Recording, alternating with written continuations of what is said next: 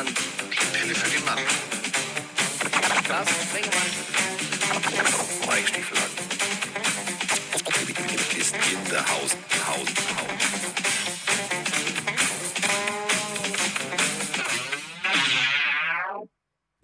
So, jetzt hier, Dienstag. Es ist Dienstag. Es ist äh, Trading Deadline Dienstag. Also bis in ein paar Stunden kann da was passieren. Aber so lange wollten wir euch nicht warten lassen. Und deswegen mitten am Dienstagnachmittag, genauer gesagt um 15.38 Uhr, sitze ich jetzt hier in Hamburg. Ähm, heute Morgen schon Webshow. Gestern Rückreise aus London und heute Mike Stiefelhagen. Es geht aufwärts mit meinem Leben. Guten Tag. Oh, wie süß. Äh, wunderschönen guten Tag, Carsten. Ich leite direkt die Random-Frage aus dem Chat weiter von deinem guten Freund Fabian Rutenkolk, der ja auch in unserer Fantasy-Liga mit dabei ist. Natürlich, Fabian Rutenkolk, guter Ah. Kumpel von mir. Regelmäßig Bruder, was auf einen geht gepflegten japanischen Whisky, mein Freund. Und quatscht über Wer? die Cowboys und die Dolphins. Wer? Er möchte, er möchte wissen, Carsten, machst du beim No Nut November mit? Bei was? Beim No Nut November. Jetzt frag mich nicht, was das ist, das steht hier so.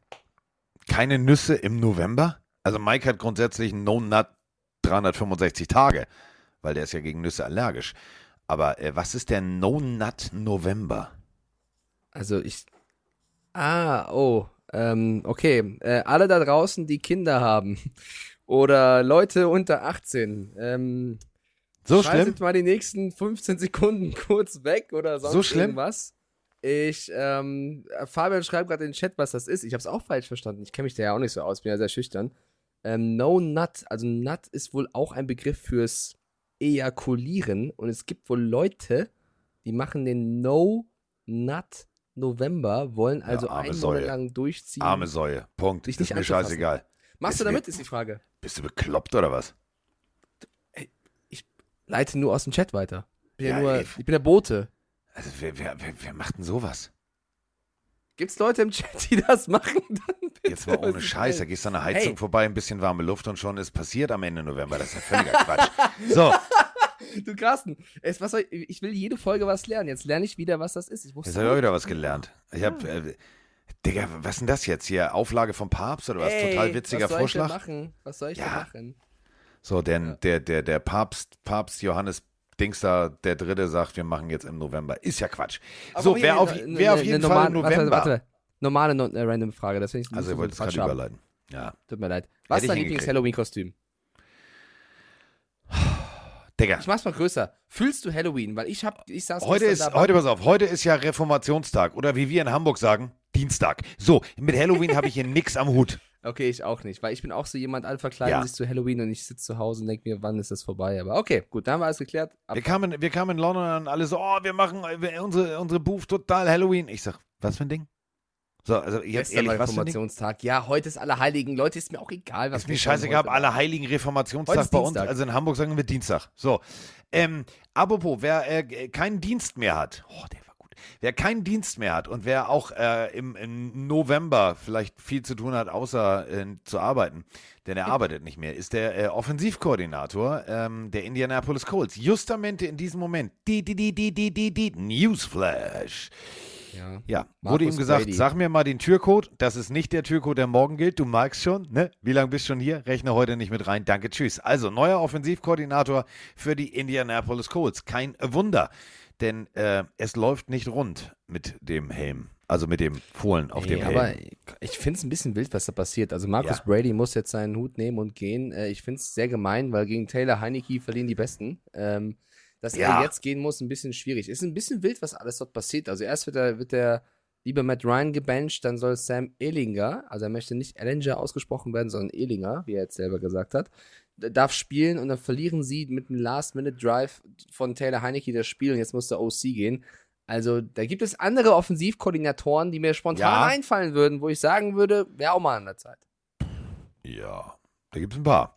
Da gibt es ein paar. Und es gibt vor allem extrem viel zu besprechen, denn wir haben, und das meine ich ernst, wir haben geile Spiele gesehen. Wir haben teilweise merkwürdige Spiele gesehen.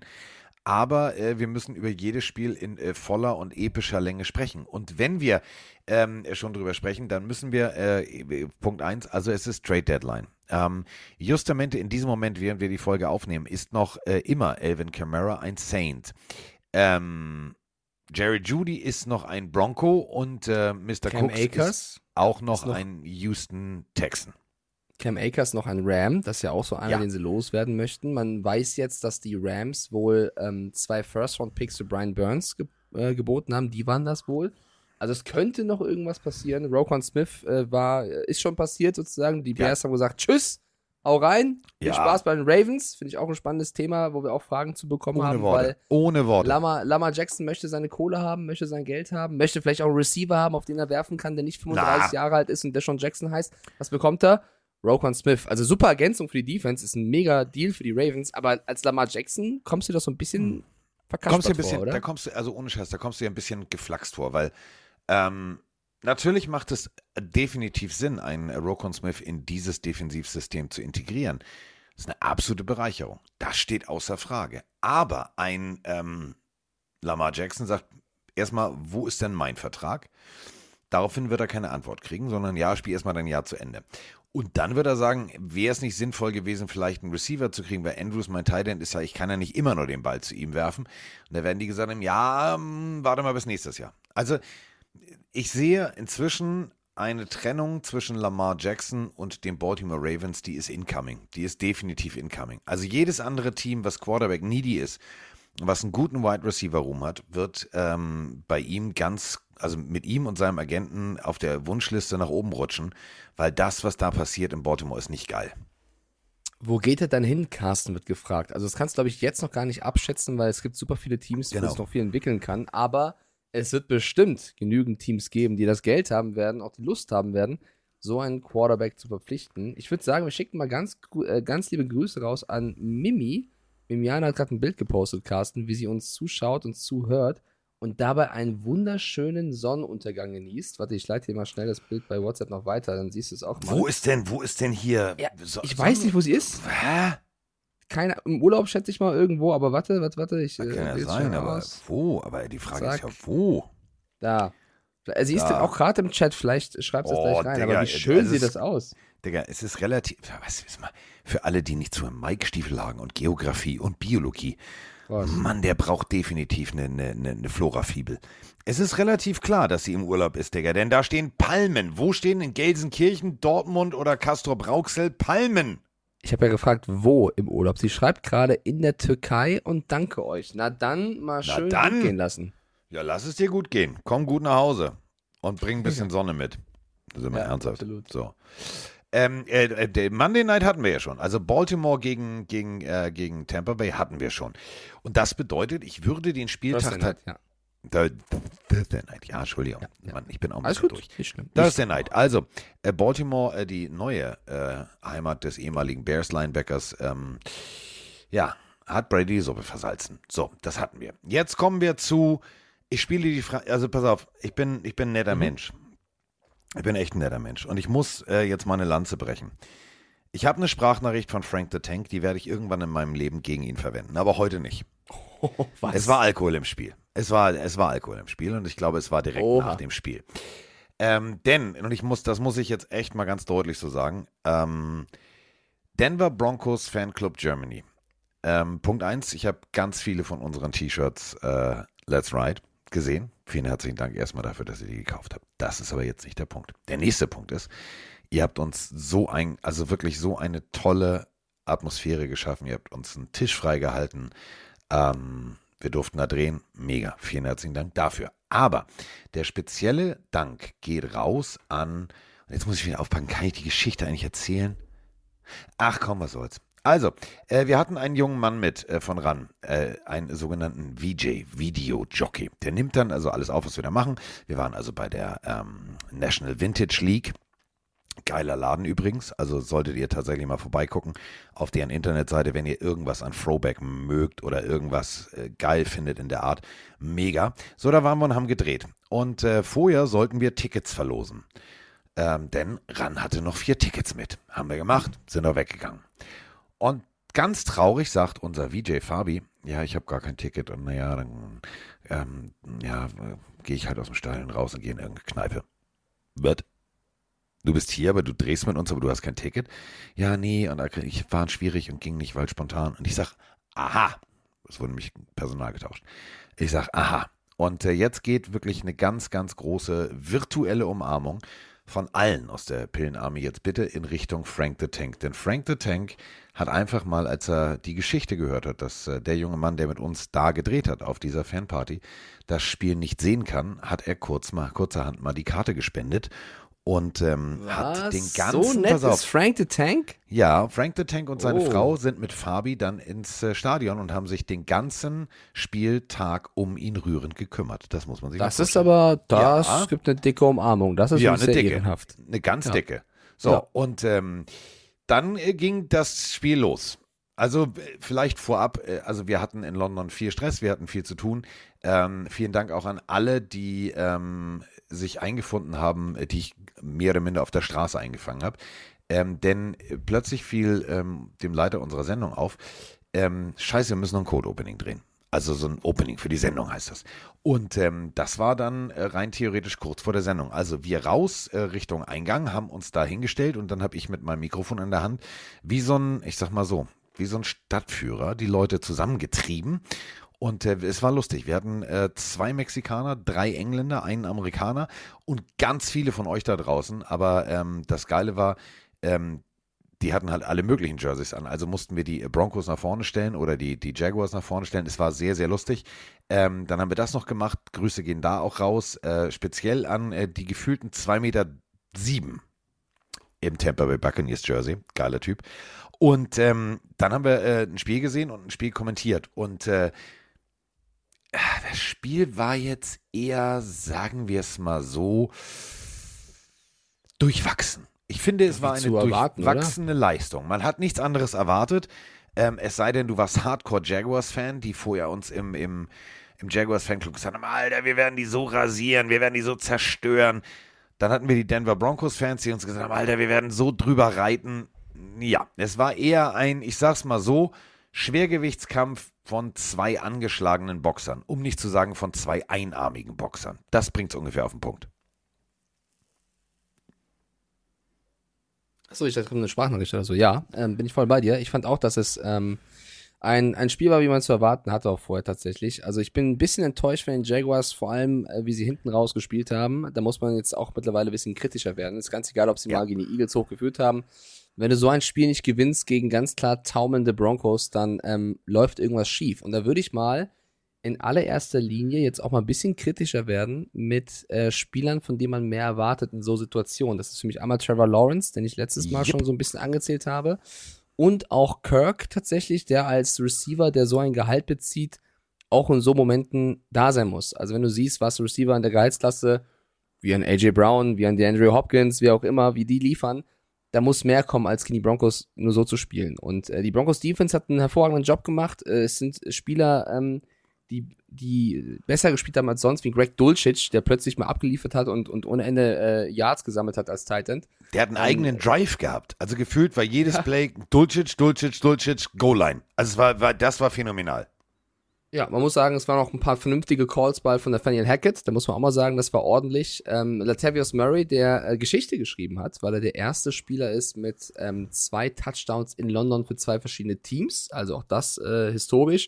Es war ein, ein passables Spiel der Broncos tatsächlich, aber die Jaguars hätten das eigentlich, finde ich, gewinnen können, wenn sie Müssen, ein bisschen, müssen. ja, wenn sie ein bisschen äh, konzentrierter und auch einfach, einfach, also klingt jetzt sehr einfach und doof, aber besser gespielt hätten, als, also, was sie eigentlich auch drauf haben. Und da geht für mich in allererster Linie Trevor Lawrence äh, vorne weg. Du hast noch eine, äh, eine Minute 43 auf der Uhr und dann wirfst du Interception auf K1 Williams.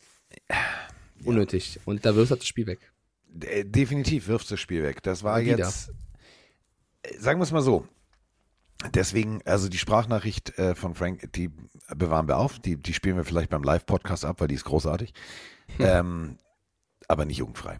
Und ähm, Okay. Aber ähm, was ich persönlich kritisieren möchte, ist die Jaguars Intensität, die massiv nachgelassen hat. Am Anfang sind die rausgekommen, pam, pam, pam. Und die Broncos haben nichts, aber auch gar nichts zustande gebracht. Ähm, da war wieder klassisch Russell Wilson off Target, off Target, off Target und man muss und deswegen muss man auch ganz ehrlich sein, wenn man jetzt sagt, ja, und wir haben, aber wir haben sie zerstört. Nein, habt ihr nicht. Die haben sich mehr oder minder selber zerstört. Also das war tatsächlich so, als wenn, wenn die Miezekatzen sich selber die Krallen ausreißen und sich dahinstellen und sagen, hoch, ja, wir sind aber, wir sind aber, wir sind aber große Raubkatzen. Nein, war der nicht. Ihr wart definitiv die Miezekatze von Bugs Bunny. Das war nix. Weil am Anfang war dir echt, da war dir, da war dir der berühmte Löwe aus diesen MGM-Trailern, dieses und am Ende war die Miau. Kannst du das, Das bitte nochmal machen? Das geht bestimmt anders. Nein, Ich hoffe nicht, dass der Löwe so macht. Ich kenne das von Tom und Jerry noch von James Bond, aber der macht doch nicht, der hat doch nicht Husten oder so. Na gut, dann ist es eine heisere Katze. Meine Güte, ist ja auch Winter.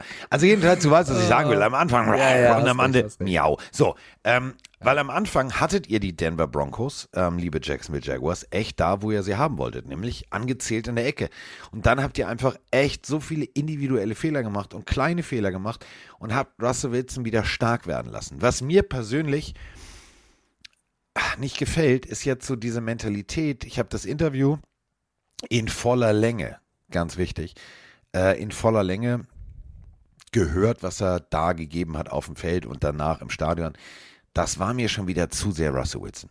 Das war mir zu sehr, ja, Gott und überhaupt. Und Gott hat mir die Kraft gegeben und wir werden jetzt und ab jetzt und wir, also jetzt und jetzt greifen wir an. Digga, ich weiß nicht, ob es dir aufgefallen ist. Du hast schon acht Spiele gespielt. Du hast fünf verloren, drei gewonnen und eins jetzt echt glücklich. Also es ist so 100 Meter Lauf und rein theoretisch bildlich gesprochen, der, ihr lauft zu zweit um die Wette und dein Gegner stolpert bei 50 Metern. Da musst du nicht bei 51 Metern den Arm hochreißen. Entspann dich. Ja, Wirklich, entspann dich einfach mal. Nervt mich. Da hast du, da hast du recht. Fand ich auch tatsächlich, aber ich bleib dabei, also der, der größte Kritikpunkt diesem Spiel war, die Jaguars-Spieler, die es eigentlich drauf haben, haben nicht ihr Potenzial abgerufen und es gab sehr viele Broncos-Spieler, die besser gespielt haben als sonst und das hat eben den Unterschied von vier Punkten ausgemacht. Lawrence ja noch mit einer Interception vorher schon an der, also Richtung, Richtung Simmons war es, glaube ich. Und ETN, schreibt, schreibt auch der Chat gerade rein, ähm, mit, mit äh, einem Fumble. Also die Turnover haben es gekostet und äh, tatsächlich dann einfach der Quarterback, der den Unterschied ein bisschen ausgemacht hat. Bitter für die Jaguars, weil jetzt stehen sie 2-6. Also Ja. das ist wirklich ähm, nicht so, wie sie eigentlich sein Nicht sollten. gut, nicht gut. Aber das ist irgendwann egal, Carsten. Das ist, wenn wir jetzt jede Woche hier sitzen und sagen, eigentlich sind sie besser, wen interessiert's? Wenn am Ende sie fünf Spiele verlieren, die sie hätten gewinnen können, die Lions haben es letztes Jahr vorgemacht, dann ist Ja. es im Endeffekt auch egal. Und dann ist es, dann pickst du trotzdem an eins. Also. Punkt. Ist halt so. Ähm, gut, haben wir abgehakt. Also die Denver Broncos sind laut eigener Aussage ihres Spielmachs jetzt wieder voll im Hype. Ja. Ja. So, warten wir es mal ab. Also, aber, ähm, aber, aber, was ich schön fand, war, dass Wilson trotzdem sein Broncos Country, nee, Let's Go Broncos Country, Let's Ride gemacht hat. Das Weißt du, hat was mich ich- wieder sehr gefreut. Ja, aber äh, das ist, ist schon wieder, wieder das ist doch humorlos. okay. Der- Rest, der Rest bin ich bei dir. Das, unkreativ. das Nein, Auftreten- weißt du, wenn er jetzt gesagt hätte, pass auf, wenn er jetzt, also weißt du, äh, pass auf, es gibt Teamkollegen von ihm, die echt genervt und, ne, also keiner hat ihn wirklich vom Bus geworfen oder mal heimlich ein Foto gemacht, wie er da irgendwie stundenlang im, im Flieger rumgediddelt hat und so, ne? Wenn er jetzt Humor gehabt hätte, hätte er nach dem Spiel gesagt, Broncos Country, let's fly. Das wäre witzig. Ich, ich finde, das ist ein Slogan, ich finde es lustig. Ich meine, wir haben das Video von Justin Tucker gesehen, der, äh, Ja, als er von den Buccaneers zurückgeflogen ist. Oder genau, sitzt also, äh, in seinem Ravens-Flieger und, äh, und haut den geilsten Spruch raus. Und auch wieder Les Ride imitiert von Russell Wilson. Und hat auch danach betont, er verarscht ihn nicht, sondern er findet es einfach nur cool. Also er hat noch gesagt, das ist kein Diss gegen Wilson, sondern es ist einfach nur lustig. Ähm, weiß nicht, ich finde es okay, die Broncos gewinnen ein wichtiges Spiel. Die Jaguars müssten jetzt wirklich demnächst mal äh, gucken, was sie machen, weil ganz egal, wie sehr wir sie gelobt haben vorher, irgendwann müssen die Siege her. Ja. Und das ist Ähm. leider ein Stichwort für unser Tippspiel. Oder wolltest du gerade noch eingrätschen? Nee, was denn? Was denn? Die Siege müssen her. Finde ich, ist völlig okay. Ja, ja, ja. Ich, ich sollte nicht nach. Ich bin Ich sollte ja, fast, fast. Ich sollte nicht nach 14 Stunden Livestream mit dir ein Tippspiel machen, weil ich habe diese Woche nur sechs richtige Partien. Du hast zehn, also Upsi. der eindeutigste Sieg äh, der Saison geht an dich. Deswegen äh, da Glückwunsch. Stehe Äh, ich, jetzt, stehe ich jetzt sechs, oh, sechs Siege. du stehst insgesamt 6 zu 2. Ja. Ähm, allerdings hast du im Fantasy ziemlich knapp verloren gegen liebe Leslie. Ich habe gegen Froni gewonnen mit meiner besten Saisonleistung. Mein Kryptonit. Fantasy hat nichts mit Expertenwissen zu tun. Das hat was mit Glück und den richtigen Spielern an die richtigen Ja, Positionen. ich würde sagen, beides hat auch mal mit Glück zu tun. Weißt du, wenn du so ein enges Spiel hast, wie hier Saints Vikings in London und so ein Double Doink entscheidet. Komm. Sei mal ehrlich, ist das so. Aber hey, Glückwunsch, du hast äh, verdient gewonnen diesen Spieltag. 10 zu 6. So, wer äh, nicht äh, also, nee, verdammt doch mal, ehrlich. Ganz. Also, ernsthaft. Also ernsthaft. Also die, das Spiel habe ich jetzt, das kommende Spiel habe ich falsch getippt. Aber das kommende Spiel hatte ich eigentlich richtig getippt. Es sei denn, zwei Leute machen individuelle Fehler und machen, stellen sich richtig dumm an. Und die Rede ist von Panthers, die besser gespielt haben, als wir alle gedacht haben. Und dazu haben wir äh, zwei Sprachnachrichten, denn die Panthers haben sich, und das ist jetzt wirklich im wahrsten Sinne des Wortes, selber geschlagen. Moin Carsten, moin Mike. Ich bin noch ein bisschen gebrochen vom ähm, Panthers-Spiel. Wir waren so nah dran. Aber wenn unser Kicker äh, nicht zweimal daneben geschossen hätte und DJ Moore nach seinem krassen Catch den Helm aufgelassen hätte, hätten wir jetzt die Division angeführt äh, mit einem negativen Rekord. Ähm, aber trotzdem, man muss das Positive ja daraus sehen. Ähm, das war ein krasses Spiel von unserer Offense, das beste Spiel von unserer Offense in dem ganzen Jahr bislang. Dante Foreman ist ein absolutes Biest. Ähm, der blüht jetzt richtig auf, wo McCaffrey weg ist. Äh, drei Touchdowns, der Typ ist einfach nur krank. Und diese Hail Mary von PJ Walker am Ende, absolut geisteskrank.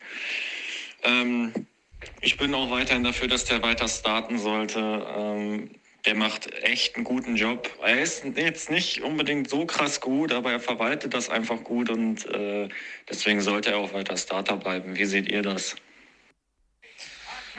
Oh mein Gott, hier ist Patrice aus Bern. Wie kann man der geilste und gleichzeitig der dümmste Typ im Spiel sein? DJ Moore. Und vielleicht auch unser Kicker kostet uns dann doch noch das Miracle. Und wir verlieren gegen die Falcons. Ciao zusammen. Schöne. Ja, bringt auf den Punkt. Ah, DJ. Moore, Geschichte geschrieben. Also wirklich Geschichte geschrieben. Alles on the line. Das Spiel steht auf des Messerschneide. 20 Sekunden noch auf der Uhr. Dein Quarterback steht an der eigenen, und das muss man nochmal betonen, um diese Armstärke hervorzuheben, um, äh, zu heben, um die Sprachnachricht aus ähm, Teil 1. Ja, der macht das ganz okay, der verwaltet das ganz gut. Digga, ich wiederhole nochmal, an der eigenen 30. Rollt er raus, weicht dem Druck aus und zimmert den Ball einfach mal durch die Luft. Und dieser Ball bricht alle Rekorde, seitdem dieser Rekord aufgestellt wurde, nämlich wie lang ein Ball in der Luft ist. Wir wiederholen nochmal, er fing an der eigenen 30 an und der Ball kommt runter an der 1 und ist in der Endzone gefangen. Bis dahin ja alles cool. So, jetzt, juhu, eigentlich freuen sich alle.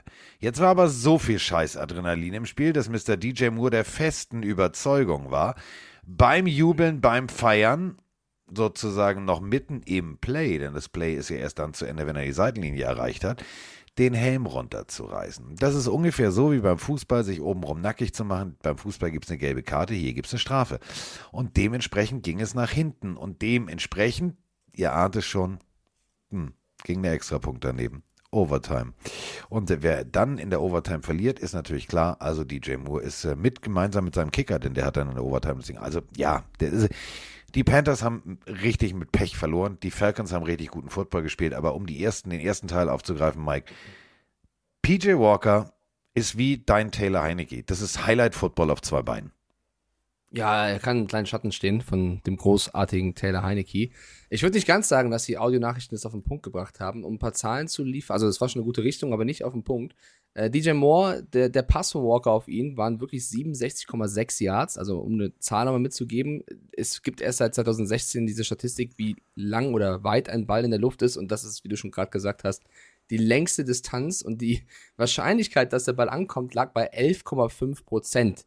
So, Freunde, es sind noch wenig Sekunden zu spielen. Es kommt ein Pass von PJ Walker über diese Distanz mit der Wahrscheinlichkeit von 11,5%. Moore fängt den Ball gegen zwei Verteidiger, rastet aus. Es ist ein emotionaler Moment und zieht seinen Helm aus. Ich finde nicht, dass man ihn hier irgendwie zum Boomer machen sollte, zumal der Kicker ja noch die Möglichkeit hatte, das Ding zu machen. Auch mit diesen 15 Yards mehr waren es 48. Das kannst du als Eddie Pinero locker verwandeln.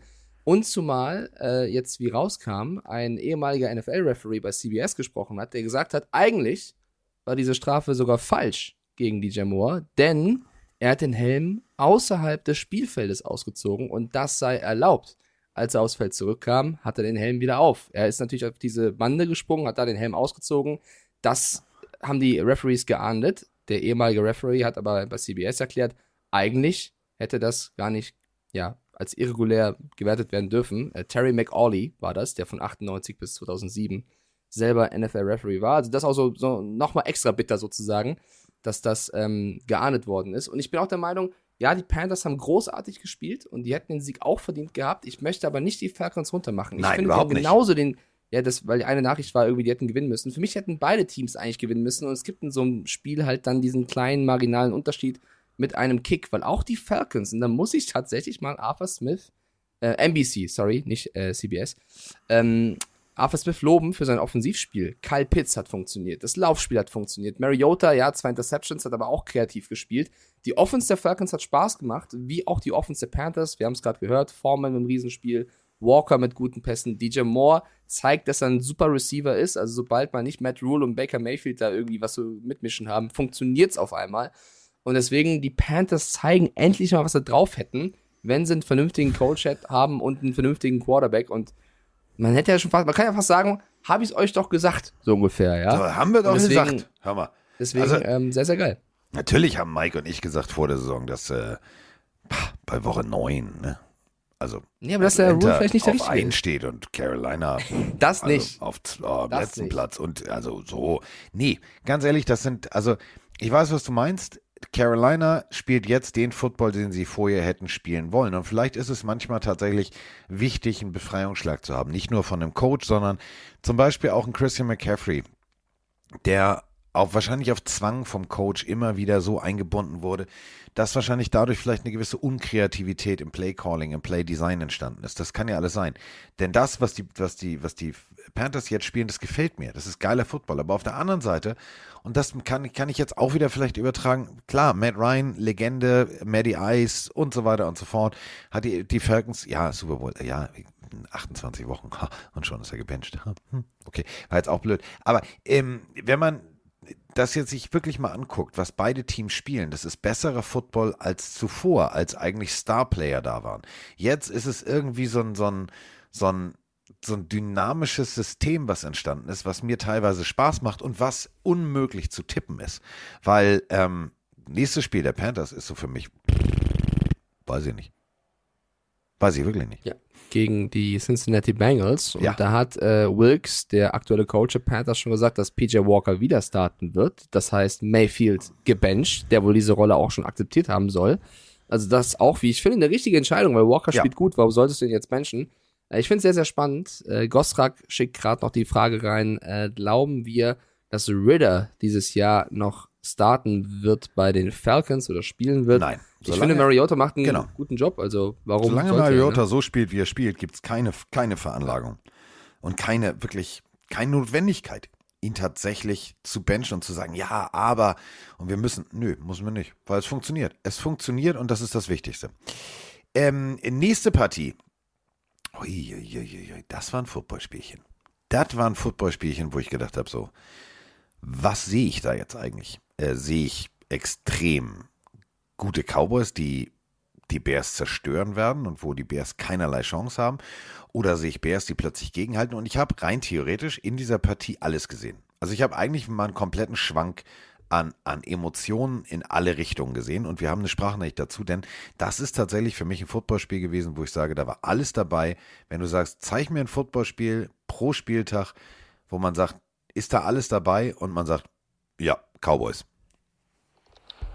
Moin ihr beiden, Torben hier aus Hamburg.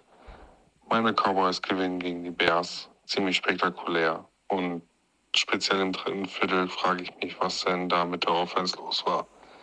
Erst fällt der Running Back ist für eine richtig geile Idee, den Marcus Lawrence voll in Justin Fields natzen zu lassen, ohne den Anschein einer Gegenwehr. Und Justin Fields schenkt Micah Parsons den Pick Six, indem er bei einem Fumble, Fumble einfach mal drüber springt.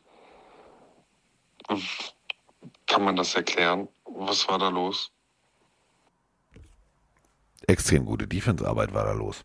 Also mal ehrlich, ähm, der Running Back hat wahrscheinlich eine Business-Entscheidung gefällt. Er hat gesagt, Alter, hm, Defensive End mit vollem Schwung und 120, 126 Kilo. Mm, keine gute Idee. Ja. Nimm du ihn. Fast, also es war Khalil Herbert, der sich einfach nur vertan hat, tatsächlich. Er hat die linke Seite geblockt, wo alle standen und rechts kam der Blitz durch. Also es war einfach äh, ein Missread, würde ich sagen. Und es hat halt Fields komplett weggeballert. Also da kann auch Ja, Schlimmeres passieren. Ja. Glück gehabt. Also Glück im Unglück sozusagen. Und äh, 36 Yards lief äh, Micah Parsons mit dem Ball äh, zurück. Der sich jetzt übrigens im Interview geäußert hat. Und dieser Gedanke macht mir Angst. Also Ironman Football heißt es, wenn du beide Seiten des Balls spielst. Und ähm, Mr. Parsons hat angedeutet, dass er wohl, ähm, wenn man das zwischen den Zeilen liest, in den Trainingseinheiten ab und an Slot Receiver spielt.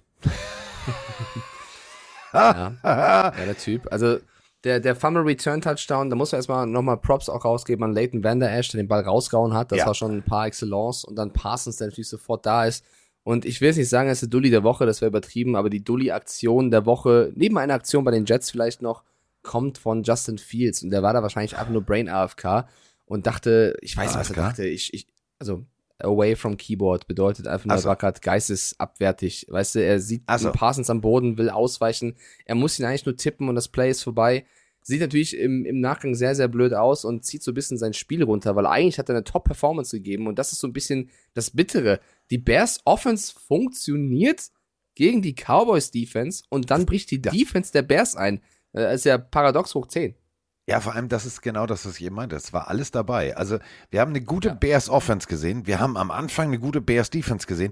Nur leider irgendwie nicht alles zur selben Zeit. Also, es war so, als wenn du gedacht hast, okay, die Bears zeigen, alles klar, die Bears zeigen gut. Nee, nein, nein, jetzt spielen sie nur Defense. Nein, das ist falsch. Ähm, es funktioniert tatsächlich noch nicht so richtig bei den Bears. Aber, und das muss man sagen, also, äh, Nakil Harry, Nummer 8, erster Touchdown. Also erster Touchdown für ihn als äh, Chicago Bear. Ähm, an sich teilweise gutes Play Calling. Besser zumindest. ja, darf man gar nicht so laut sagen. Also die Bears teilweise mit gutem Play Calling und auf der anderen Seite die Cowboys. Und weswegen ich das jetzt mit Mika Parsons gesagt habe. Hey, das wäre ein Albtraum. Stell dir jetzt mal vor, du hast nicht nur diese Offensivwaffen, du hast nicht nur, also stell dir mal vor, eine Seite. Ich spinne jetzt nur mal rum, nur mal so hypothetisch. Was würde ich als Playcaller machen? Du hast einen äh, Mika Parsons, der sagt, ey Coach, kann ich auch mal Offense spielen? Ja, klar, stell dich mal hin im Training. So, jetzt fängt der zwei, drei Bälle. Alter, was würde ich denn machen? Ich würde ich würd so ein richtig schönes Heavy Personal hinstellen. Ich würde auf, auf, der, auf der Seite Ezekiel Elliott, dann noch den Tight End dazu und als Slot Receiver dahinter Mika Parsons. Oder andersrum, stell mal vor, Mika Parsons blockt einen Safety weg und dahinter Ezekiel Elliott. Der, der, der, Es ist halt- es gibt ja halt eine in- neue- in Blindside bis zum Parkplatz. Es gibt ja halt eine neue Waffe in deiner Trickkiste. Für mich ist Micah Parsons aktuell der beste Defense-Spieler, den wir haben in der Liga. Er ist einfach äh, unfassbar auf verschiedenen Positionen einsetzbar, gibt alles fürs Team, auch angeschlagen zieht er durch. Also er bringt so viel mit, nicht nur von der Veranlagung her, sondern auch äh, vom Geiste, vom Mentalen her.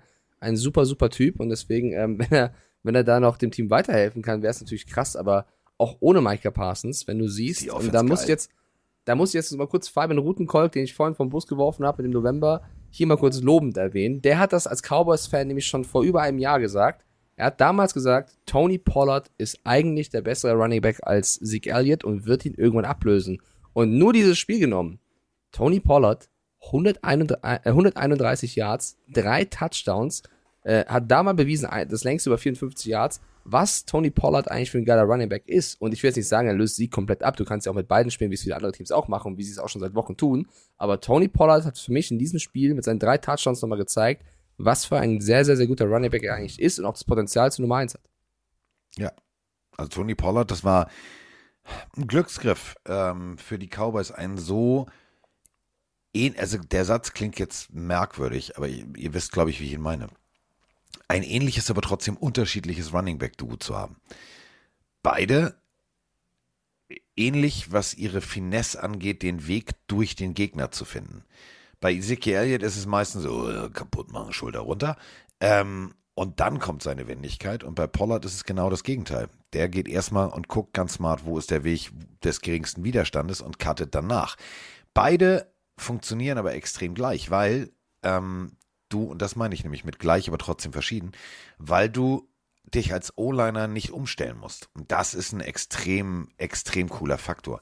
Dann hast du natürlich, egal ob wir jetzt äh, am Anfang den Backup des Backups des Backups hatten oder ähm, jetzt Dak Prescott, du hast einen guten Wide Receiver Room, du hast einen sehr, sehr guten Tight End und äh, schon hast du alle Zutaten da. Und äh, nochmal, letztes Jahr war es die NFC Least und inzwischen ist es eine der Divisions, die mir mit am meisten Spaß macht. Und ich muss äh, echt eine Lanze für die Cowboys, aber auch für die Eagles äh, brechen und inzwischen auch für Taylor Heinecke.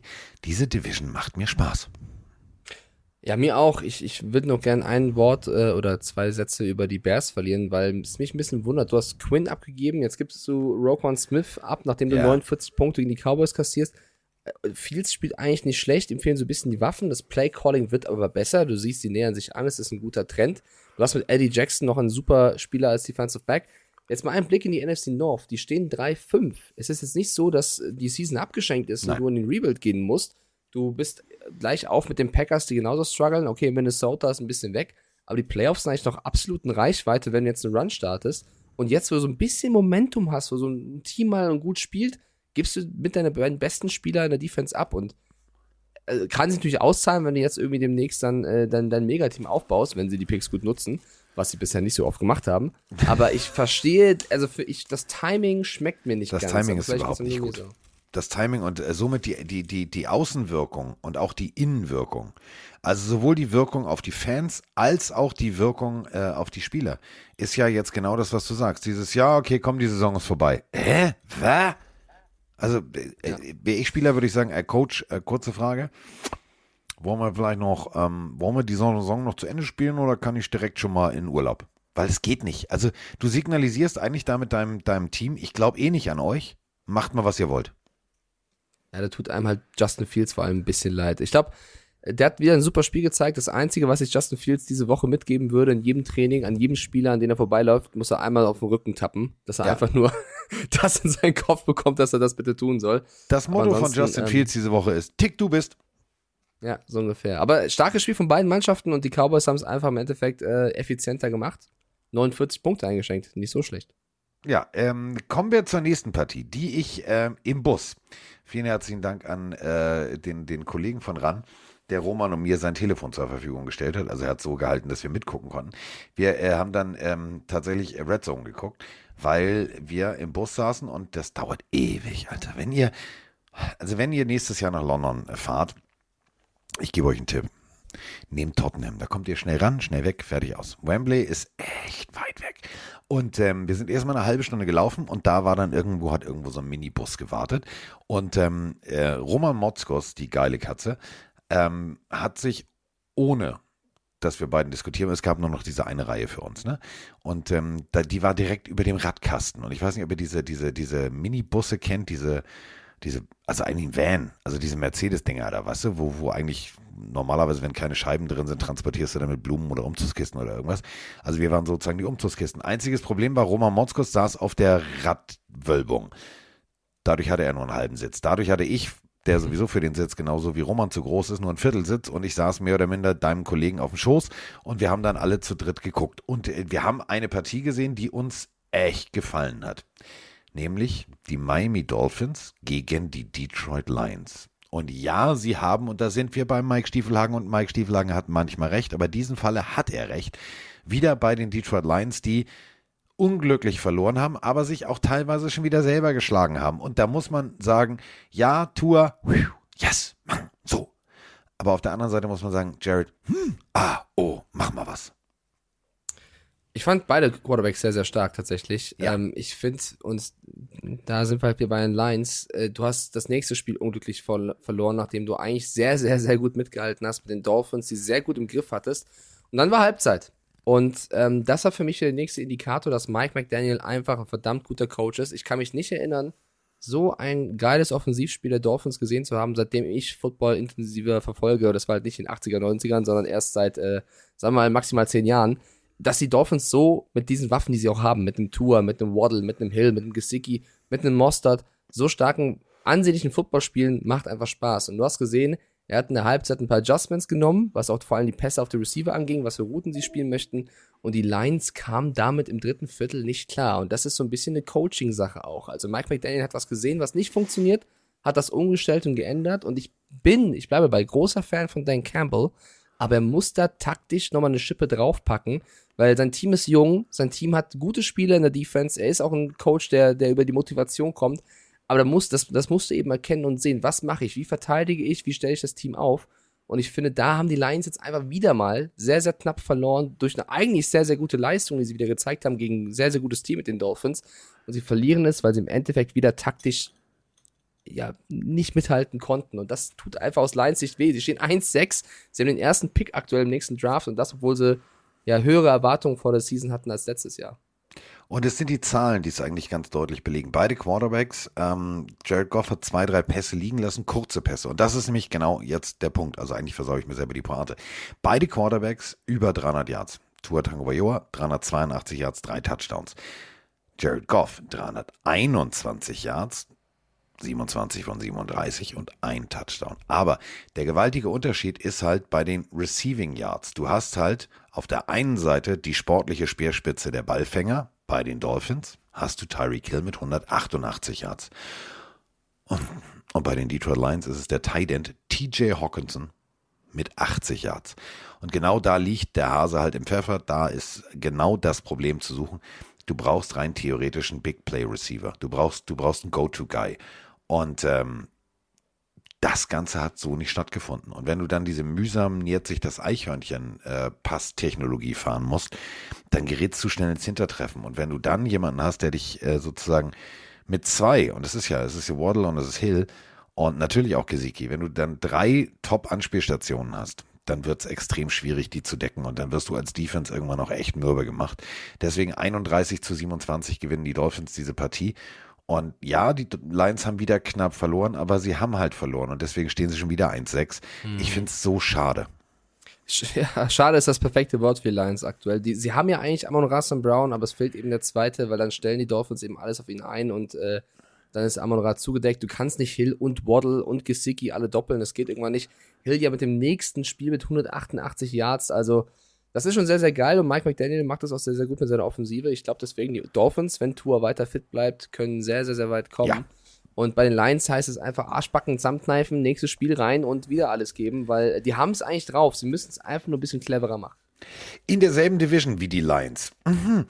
sind die Minnesota Vikings. Während die Vikings äh, 6-1 stehen inzwischen, stehen die Lions 1-6, also umgekehrte Verhältnisse. Und es sind tatsächlich bei den Vikings irgendwie umgekehrte Verhältnisse. Wir haben Vikings, die, ich wiederhole es nochmal, sechs Siege, eine Niederlage haben.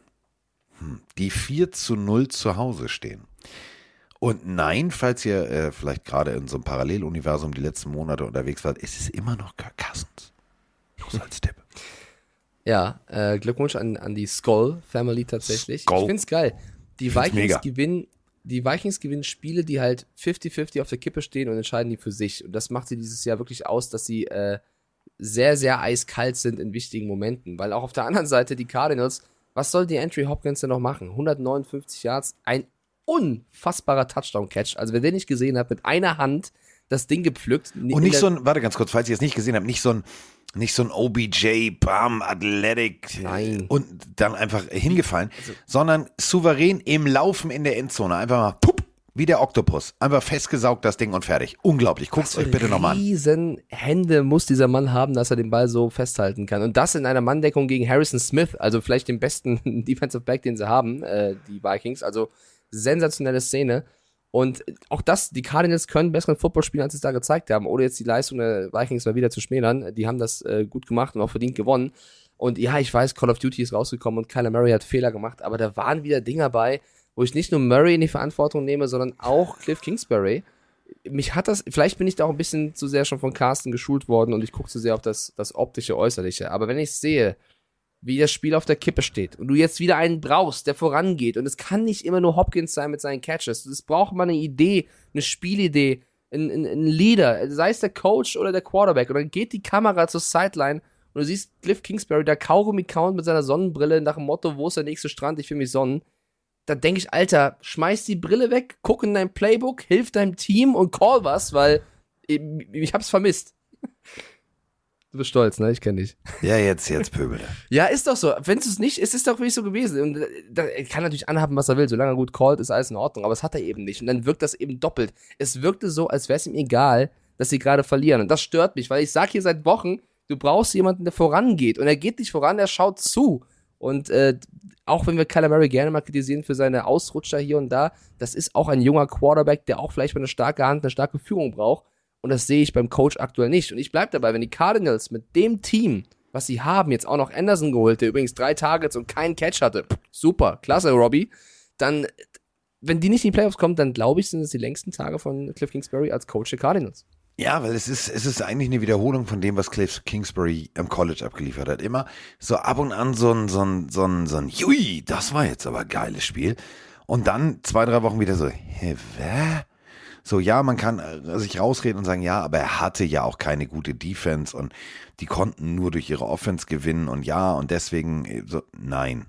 Nein, das ist nicht, das ist für mich nicht, nicht der springende Punkt. Das ist nicht für, also, du musst halt tatsächlich, und das muss auch ein Dan Campbell machen.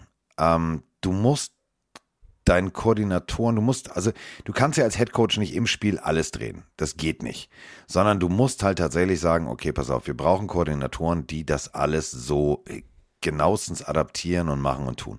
Wenn das nicht der Fall ist, dann hast du irgendwann ein Problem. Und Cliff Kingsbury hat irgendwie das falsche Team vielleicht um ihn rum.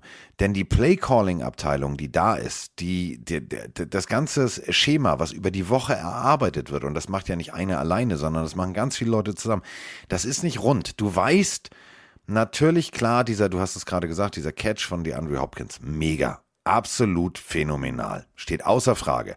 Aber dann hast du diesen Moment, dass du dann drei, vier, fünf später denkst du, Alter, was macht ihr denn jetzt? Wollt ihr mal irgendwie jetzt, also du siehst schon, das ist eine Doppel-Coverage und du callst, und das ist ja der Punkt, wenn du als Quarterback dann nur einmal audiblen kannst, ähm, und du, hat, du findest nichts Passendes, weil einfach die Defense dann auch audible, dann musst du halt dem Quarterback mehr Möglichkeiten geben. Und ich finde, manchmal sieht, sieht Kyler Murray sowieso komisch aus, ja, aber da sieht es dann wirklich total sehr offensichtlich so aus, dass sie sagen, oh nee, das funktioniert nicht, aber wir spielen es trotzdem.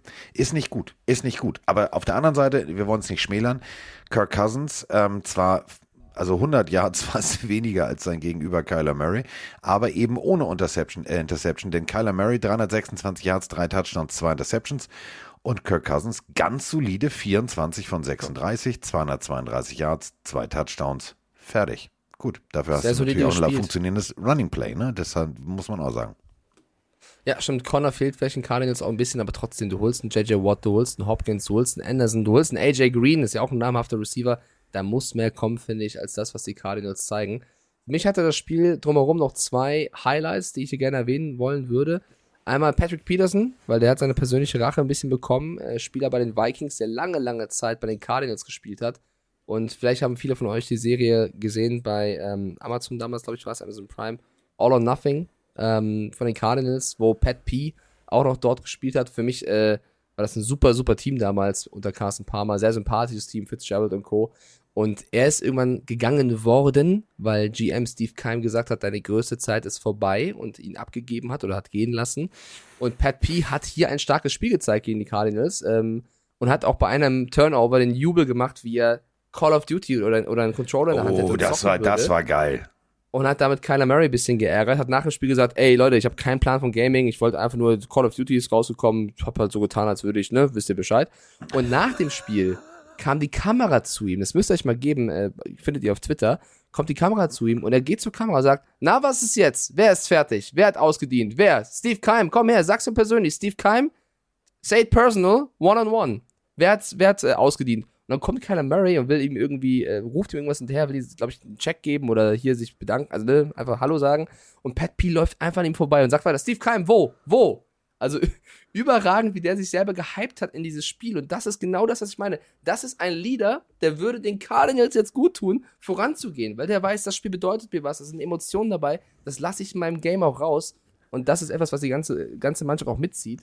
Das fehlte leider, finde ich. Das war das eine, was mir gefallen hat. Und das andere, da wird Carsten es euch besser beschreiben können, ähm, war eine Ehrung der Vikings von einem legendären Spieler, der auf einem Pferd Meine Fresse hatte ich in dieses Stadion geritten ist. Ey, wie geil sah das aus. Nochmal, ich Also mag keine, pass auf, ich mag keine lebenden Tiere im Stadion. Mag ich nicht. Finde ich Tierquälerei. Aber, ähm, wenn ich mit Emma, ich würde das genauestens abtimen, geht das mit Emma, geht es nicht, hält sie das durch, ist das Stress für sie und dann äh, würde ich es abbrechen. Der junge Mann, Mr. Allen, eine absolute Defensive Pass Rush Legende der Vikings, besitzt dieses Pferd. Der ist, äh, ist, der ist Cowboy durch und durch. Und ähm, dem traue ich zu, dass er das so gemacht hat, dass das Pferd sich wohlfühlt, dass das Pferd das auch nicht als Stress empfunden hat. Weil der lebt für diese Tiere. Und es war so geil, weil er wollte immer als Cowboy, er hat gesagt, wenn ich hier fertig bin, reite ich in den Sonnenuntergang. Und er ist in den Ring of Honor aufgenommen worden und ähm, er hat dann in einem Interview gesagt, ja, äh, ich bin zwar in den Sonnenuntergang geritten, aber ich komme noch mal kurz zurück für diese Ehrung. Und dann kommt er wirklich mit dem Pferd zurück. Das war geil. Das war, also das war wirklich, boah, Gänsehaut.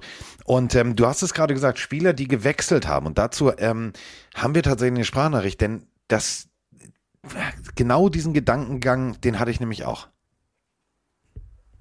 Oder auch nicht. O oder auch nicht. Doch, ich habe sie konvertiert. Ich weiß, sie ist da. Ich drücke nochmal auf Play. Darf ich? Ja, ich darf. Te äh, Technik sagt ja. Äh. Es geht. Hi Carsten, hi Mike, Andreas Zippich hier. Zach Ertz. Letztes Jahr hätte man ja gedacht, dass er einen richtig guten Bus erwischt hat. Ähm, tja, der ist jetzt leider in die falsche Richtung gefahren. Äh, wäre besser mal in dem, bei Philly geblieben. Dann sähe seine Welt jetzt wahrscheinlich besser aus. Meine Frage, äh, was für Spieler gab es denn in der Vergangenheit, wo man dachte, boah, das gibt was Großes. Und dann, ja, hat sich das ähnlich wie jetzt entpuppt. Viele Grüße.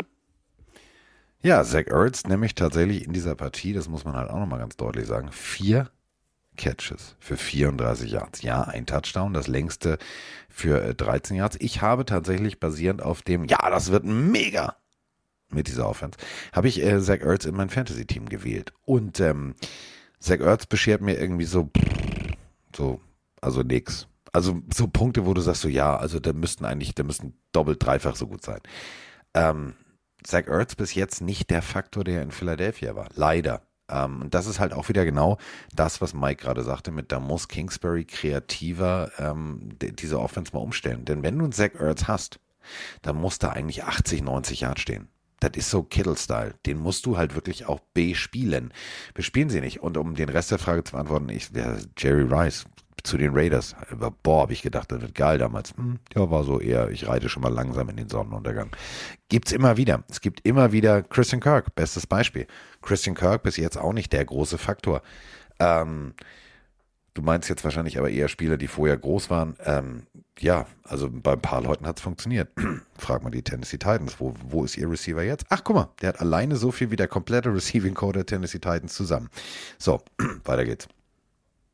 Ja, ich finde es ein bisschen harsche Kritik an Zach Ertz. Also klar hat er sich verwechselt, wenn du siehst, wie die Eagles jetzt stehen und die Cardinals jetzt stehen. Ich finde, die Cardinals haben gar nicht so ein schlechteres Roster-Material als die Eagles. Das ist einfach nur der bessere Coach aktuell. Ja. Äh, die haben einen Leader in der Mannschaft und vielleicht auch ein bisschen einfachen Spielplan. Und wenn du guckst, äh, welcher Titan wie viele Touchdowns dieses Jahr erzielt hat, haben nur Travis Kelsey, Mark Andrews und Mike Gesicki mehr erzielt als Ertz. Der hat nämlich drei. Also an ihm selber liegt es bestimmt nicht, sondern es ist dann, du bist irgendwann Calling. auch Opfer des Systems, ja, genau. Ja.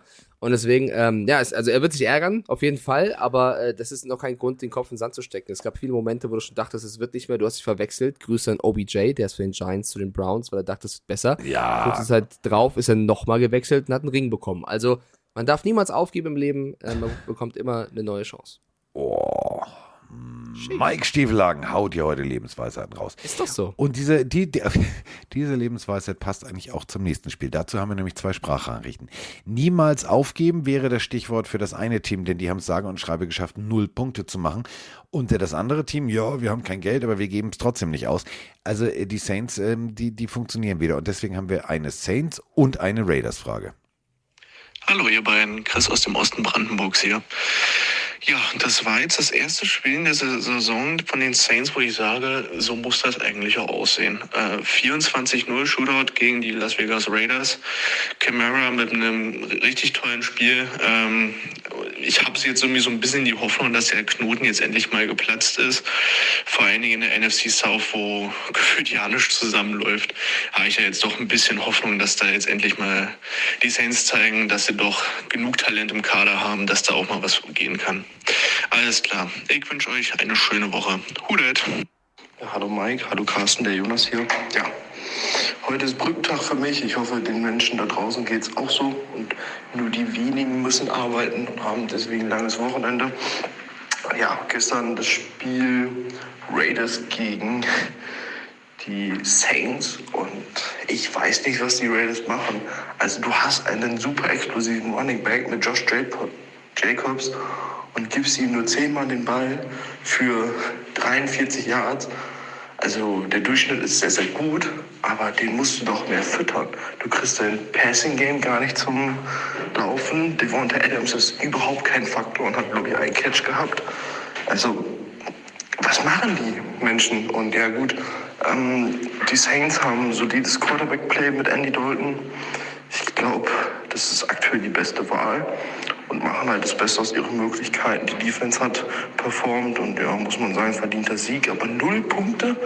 Also 0 zu 24, das muss man halt auch erstmal hinkriegen. Also ich bin da sehr enttäuscht und glaubt ihr, da gibt es jetzt auch äh, personelle Konsequenzen bei den Raiders oder glaubt ihr, das dauert auch noch ein bisschen an?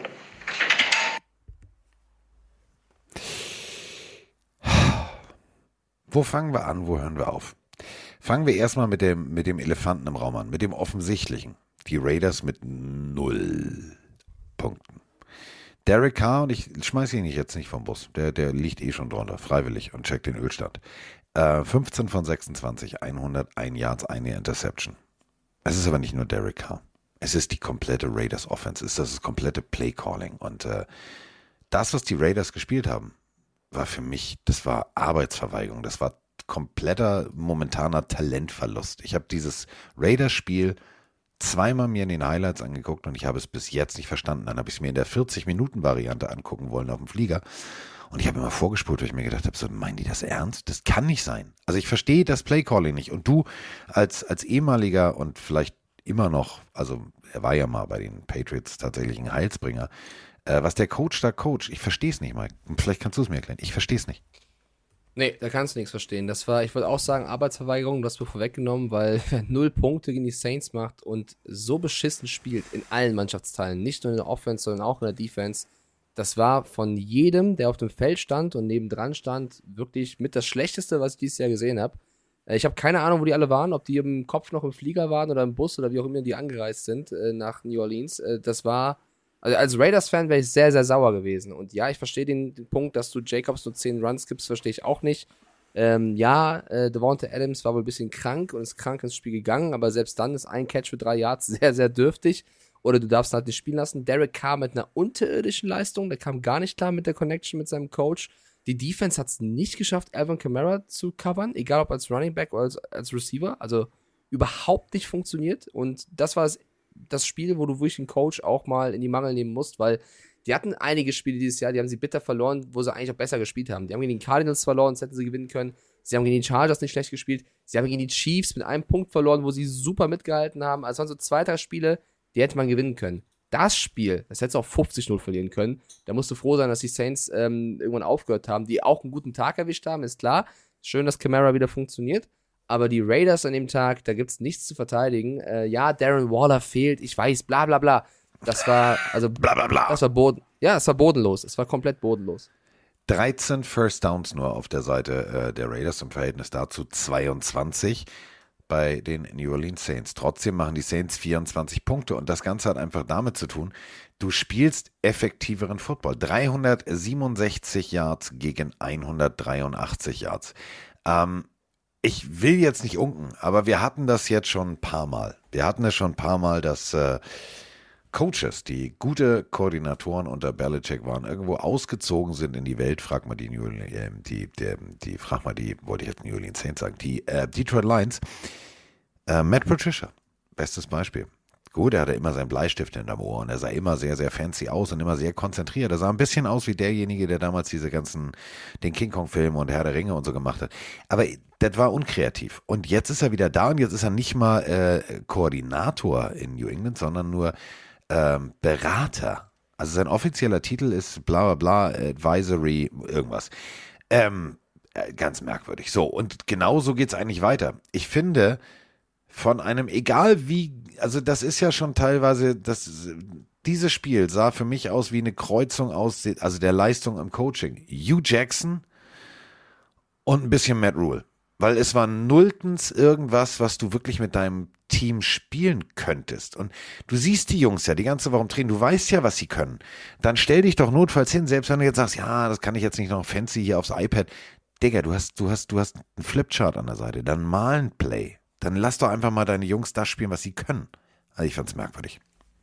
Ja, ich finde, also in dem Spiel bin ich bei, bei, jeder Kritik dabei. Da kannst du einen Derek Carr vom Bus werfen, du kannst einen Coach vom Bus werfen, du kannst jeden Spieler, auch in der Defense, jeden vom Bus werfen. Sie hatten aber auch Spiele, da war das Play-Calling nicht schlecht, da haben sie sehr, sehr bitter verloren. Trotzdem, wenn du so zu, auswärts abgefertigt wirst, da gibt's viel zu bereden. Und angeblich soll ja auch Davis das zweite Mal schon dieser Season sich äh, Josh McDaniels geschnappt haben und ein langes Gespräch direkt nach Abpfiff mit ihm in einem Lockerroom noch geführt haben mit der verschlossenen Türen.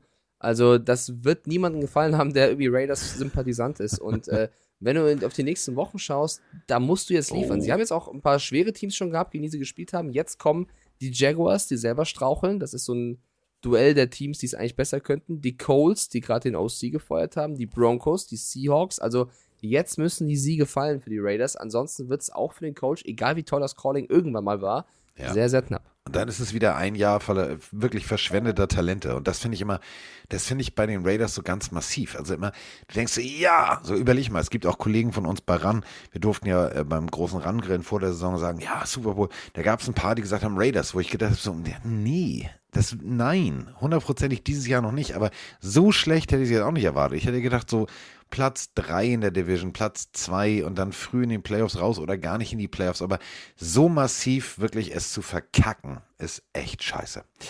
Aber so, so weit bist du mit dem Tipp hier gar nicht weg. Gib ihnen diese zwei, drei knappen Siege mehr und sie werden ja mit den, mit den Chargers gleich auf. Es ist noch nichts verloren, aber es muss jetzt losgehen. Jetzt muss es losgehen. Und äh, jetzt muss es losgehen, ist auch das Stichwort. Ähm, die nächste Partie. Mann, Mann, Mann, Mann, Mann. Grüße Carsten, Grüße Mike, Grüße Pinnami. Ich mache es kurz. Jets gegen P Pets. Äh, wichtiger Sieg für die Pets. Aber schwache Leistung eigentlich. Die Jets haben sich eher selbst geschlagen durch den Roughing the Passer Call und die vielen Interceptions. Ja, was ist eure Meinung dazu? Einen schönen Tag noch. Genau diese Situation haben wir im Bus gesehen. Pick 6. Also, rein theoretisch, ja, hättest du Momentum aufgebaut. Du hättest die Führung ausgebaut. Bis zu dem Moment haben die Patriots wirklich gestruggelt, nicht wirklich irgendwas hinbekommen. Und ähm, dein Kollege fängt den Ball ab und rennt komplett bis zur Endzone, scored. Und unnötigerweise bist du der festen Überzeugung, Mac Jones, der in dem Moment sowieso schon bestraft ist bis zum geht nicht mehr. Weil das ist das Worst-Case-Szenario. Du wirfst einen Ball und anstatt selber zu scoren, verschenkst du sechs bzw. sieben Punkte. Und dann schenkst du dem noch einen ein und schubst ihn um. Also sorry, das war das Dümmste, was ich in meiner kompletten NFL-Kommentatorenzeit jemals gesehen habe. Als Fan habe ich schon davor dummere Sachen gesehen, aber das war auch der Zeit geschuldet. Aber jetzt, das war dumm. Und dann, ja, was macht Bill Belichick? Alles klar, Momentum, die sind jetzt erstmal angezählt. Genau im richtigen Moment, die richtigen Plays und Abfahrt, wilde Fahrt, los geht's. Und dann waren die Jets so scheiße nervös, Mike. Drei Interceptions, ey, jetzt mal ehrlich, Zach Wilson, das war nicht gut und das war weit unter dem, was er könnte. Aber das war diese Nervosität, dieses Scheiße, wir verbauen uns das gerade selber und dann denkst du, du machst es richtig und du machst alles falsch. Ja, ich würde wieder sagen, die Patriots haben das Optimum rausgeholt. Also ja. was Belichick da mit den Spielern macht, ist Wahnsinn. Devin McCourty als Leader vorangegangen, zwei Interceptions gefangen, äh, da auch äh, franchise-mäßig äh, am Auftrumpfen. Mac Jones hat passabel okay gespielt. Ich finde es geil, wie er wieder irgendein Ramondre Stevenson rauskam, der seit Wochen äh, abliefert und, und eine Waffe geworden ist, egal, dann auch plötzlich als Receiver spielt. Ein bisschen bitter, dass Devon, Devonta Parker im ersten Viertel verletzt runter musste, der hat dann auch gefehlt. Aber da sind halt die Kleinigkeiten. Dann wirft halt Zach Wilson dreimal äh, mögliche Drives weg, wo du äh, das Spiel für dich entscheiden kannst. Dann Greg DeLeck versagt auch noch, während auf der anderen Seite Nick Folk alles trifft. Also es sind dann so Nick Folk 5 für 5, Greg Sörlein 1 von 2. Und dann verlierst du eben mit 5 Punkten Abstand ein Spiel, was du jetzt gewinnen können. Ja, Brees Hall hat gefehlt, aber das ist ein schlechtes Spiel von Zach Wilson gewesen. Salah musste ihn danach auch auf der Pressekonferenz verteidigen. Äh, es hilft natürlich nicht, wenn ein Receiver sich nach dem Spiel hinstellen und sagen, Leute, ich weiß auch nicht, wieso er nicht auf mich wirft. Also auch da äh, muss man sagen, das, also es ist ein Unruhethema bei den Jets. Ja. Die haben sich irgendwo auch selber geschlagen, ja. Ja, aber trotzdem, du darfst äh, solche, solche Aussagen darfst du Nein, nicht klar. tätigen. Die darfst du nicht tätigen und deswegen finde ich es von Salah gut. Es ist natürlich auch der Punkt. Ähm, weißt du, der Receiver hätte ja auch sagen können, ey, wir hätten das Spiel gewonnen, wenn wir am Anfang sie K.O. geschlagen hätten. Wenn wir diesen Pick Six gehabt hätten. Das traut er sich natürlich nicht, weil ein D-Liner sagt zu ihm, Digga, komm mal ran auf mich. Aber klar war es ein Fehler, aber was, was laberst du hier?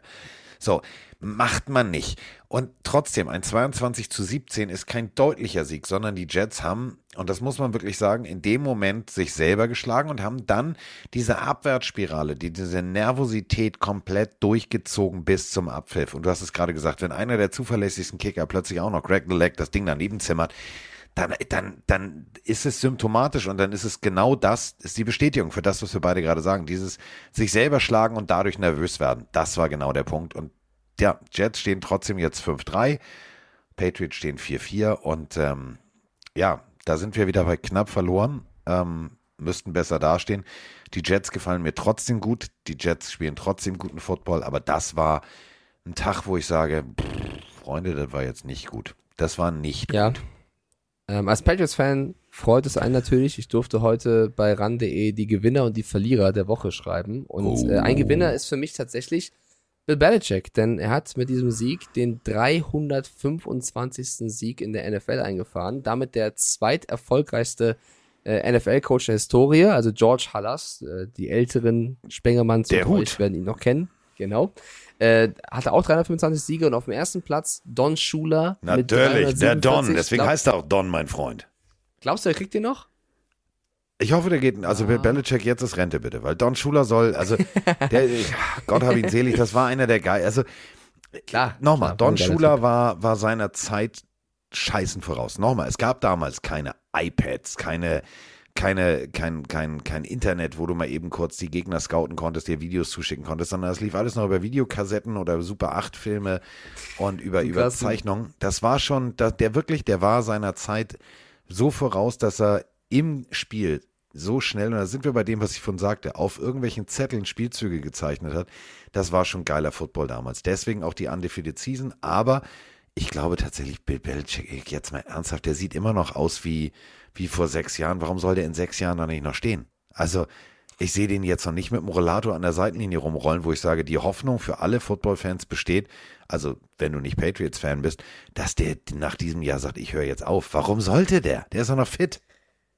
Das stimmt, äh, bin ich bei dir und ich bin auch bei dir, was die Worte über Dons Schule angeht. Ich weiß nur nicht, ob Bill Belichick der Typ ist, der abends mit einem Glas Wein auf der Couch liegt und nochmal auf seinem iPad Candy Crush zockt. Ich glaube, das ist auch eher der Zetteltyp tatsächlich. Aber du hast recht, die Technik gab es damals nicht, die es heute gibt. Aber ich glaube auch, dass Bill lieber der, der urige Coach Nein, ich, ist. ich weiß, aber was du hast meinst. natürlich ich recht. meine aber du damit natürlich recht. natürlich, guck mal, wenn du heute NFL-Coach bist, hast weiß, du die viel mehr Möglichkeit. zugespielt. Genau, Ja, du ja, kannst, du kannst klar. die Game-Analyse und Vorbereitung ganz anders machen. Ähm, ja. Aber wie gesagt, überleg mal, bei den Browns angefangen als Kurzzeit-Head-Coach, ähm, Jets. Jets und jetzt äh, eine absolute Koryphäe. Und das ist ja, man muss auch wirklich sagen, Ehre wem Ehre gebührt. Der Typ ist schon eine geile Katze. Also, wer es hinkriegt, dass ein Spengemann sich fast in die Hose scheißt und seine Frage fast vergisst, der, ohne dass er was sagt, das ist, das ist für mich Darth Vader des Footballs. Jetzt mal ehrlich. Der Typ hat eine Aura, das ist. Ich, find's, ich, find, ich mag ihn auch sehr, sehr gerne. Ähm, dann noch einen, einen Verlierer, den ich mitgeben möchte, weil das ist vielleicht auch ein diskutables Thema. Ähm, ich habe als Verlierer reingeschrieben die Quarterback-Klasse von 2021, die ja sehr gehypt worden ist, weil jetzt lehne ich mich ein bisschen aus dem Fenster. Ich finde Trevor Lawrence, der wurde damals als der krasseste Quarterback der letzten und nächsten zehn Jahre abgefeiert. Er ist kein schlechter, er zeigt oft, was er drauf hat. Er ist noch jung, das ist mir alles klar, aber ich finde nicht, dass er der heißeste Scheiß der letzten 20 Jahre ist, Nein. sozusagen, wie er angepriesen worden ist. Deswegen enttäuscht er den Erwartungen nach ein wenig. Ich finde auch, dass Zach Wilson, der damals der zweite Pick war, noch nicht auf dem Niveau ist, dass du sagst, das war ein zweiter Overall-Pick. Ich finde, gut, Trey Lance, äh, den, den kannst du nicht bewerten, weil er ist verletzt, aber das ist ja auch etwas, was, was bitter ist. Äh, Justin Fields äh, zeigt einen Ansätzen, was er drauf hat, hat natürlich auch eine Offense, mit der er so stumpfe Waffen unterwegs ist, aber der ist auch noch nicht da, wo er gern wäre. Mac Jones hat ein Belly Zappi im Nacken, der ihm das Leben so ein bisschen schwer macht. Davis Mills spielt jetzt auch nicht jede Woche die Sterne vom Himmel. Also ist diese Quarterback-Klasse vielleicht gar nicht so krass, wie wir damals dachten? Oder sagst du, die kommen noch alle? Warte mal ab.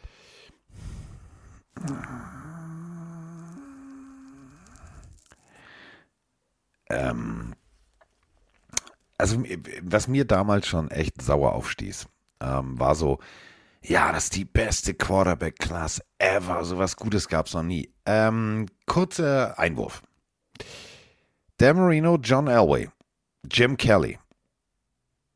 Soll ich noch weitermachen?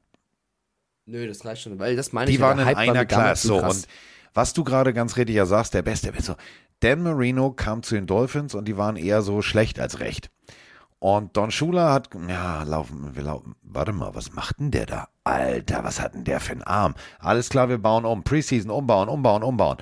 Und ab Spiel 1 hat Dan Marino Highlight Football gespielt und hat ein Team getragen. Genauso Jim Kelly, viermal in den Super Bowl eingezogen und und und K-Gun Offense, also komplett revolutionäre Offense gespielt. Und von John Avey brauchen wir nicht zu sprechen.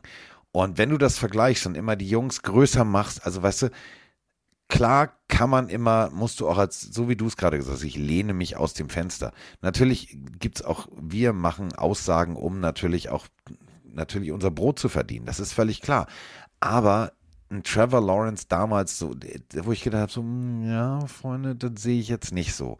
Und bis jetzt ist es auch leider nicht so. Die Jungs sind noch nicht das, was sie auf dem Papier vor der, also vor der Draft waren.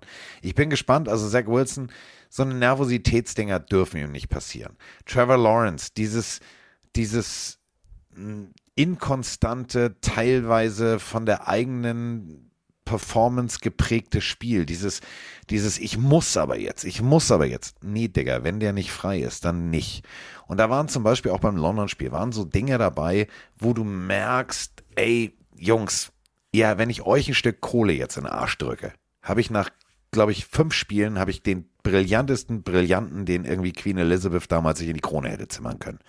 Du kannst nicht als Quarterback in deinem zweiten Jahr Punkt 1, den Ball wegwerfen und zu kurz werfen, dass er noch im Feld intercepted wird, weil du denkst, du wirfst ihn out of bounds. Oder so noch schlimmer, du bist in der Pocket, du weißt, dass du nicht nach rechts oder links weggelaufen bist und du wirfst den Ball weg. Wo du, also wo jeder, die Schiedsrichter waren das Paradebeispiel, die haben sich angeguckt und gedacht, also weiß der nicht, dass das Intention Grounding ist oder bin ich mir jetzt Ja, und das ist unsicher? doch- das ist nicht cool. Das ist doch genau ein Thema, weil wir wissen doch, also Wilson hat das doch eigentlich drauf. Und das ist noch so ein Kritikpunkt, den ich da reingeschrieben habe, dass ich finde, dass diese, diese Quarterback-Klasse vieles zu, für selbstverständlich nimmt und noch nicht so richtig diese Arbeitermoral drauf hat, wie es andere Quarterbacks hatten.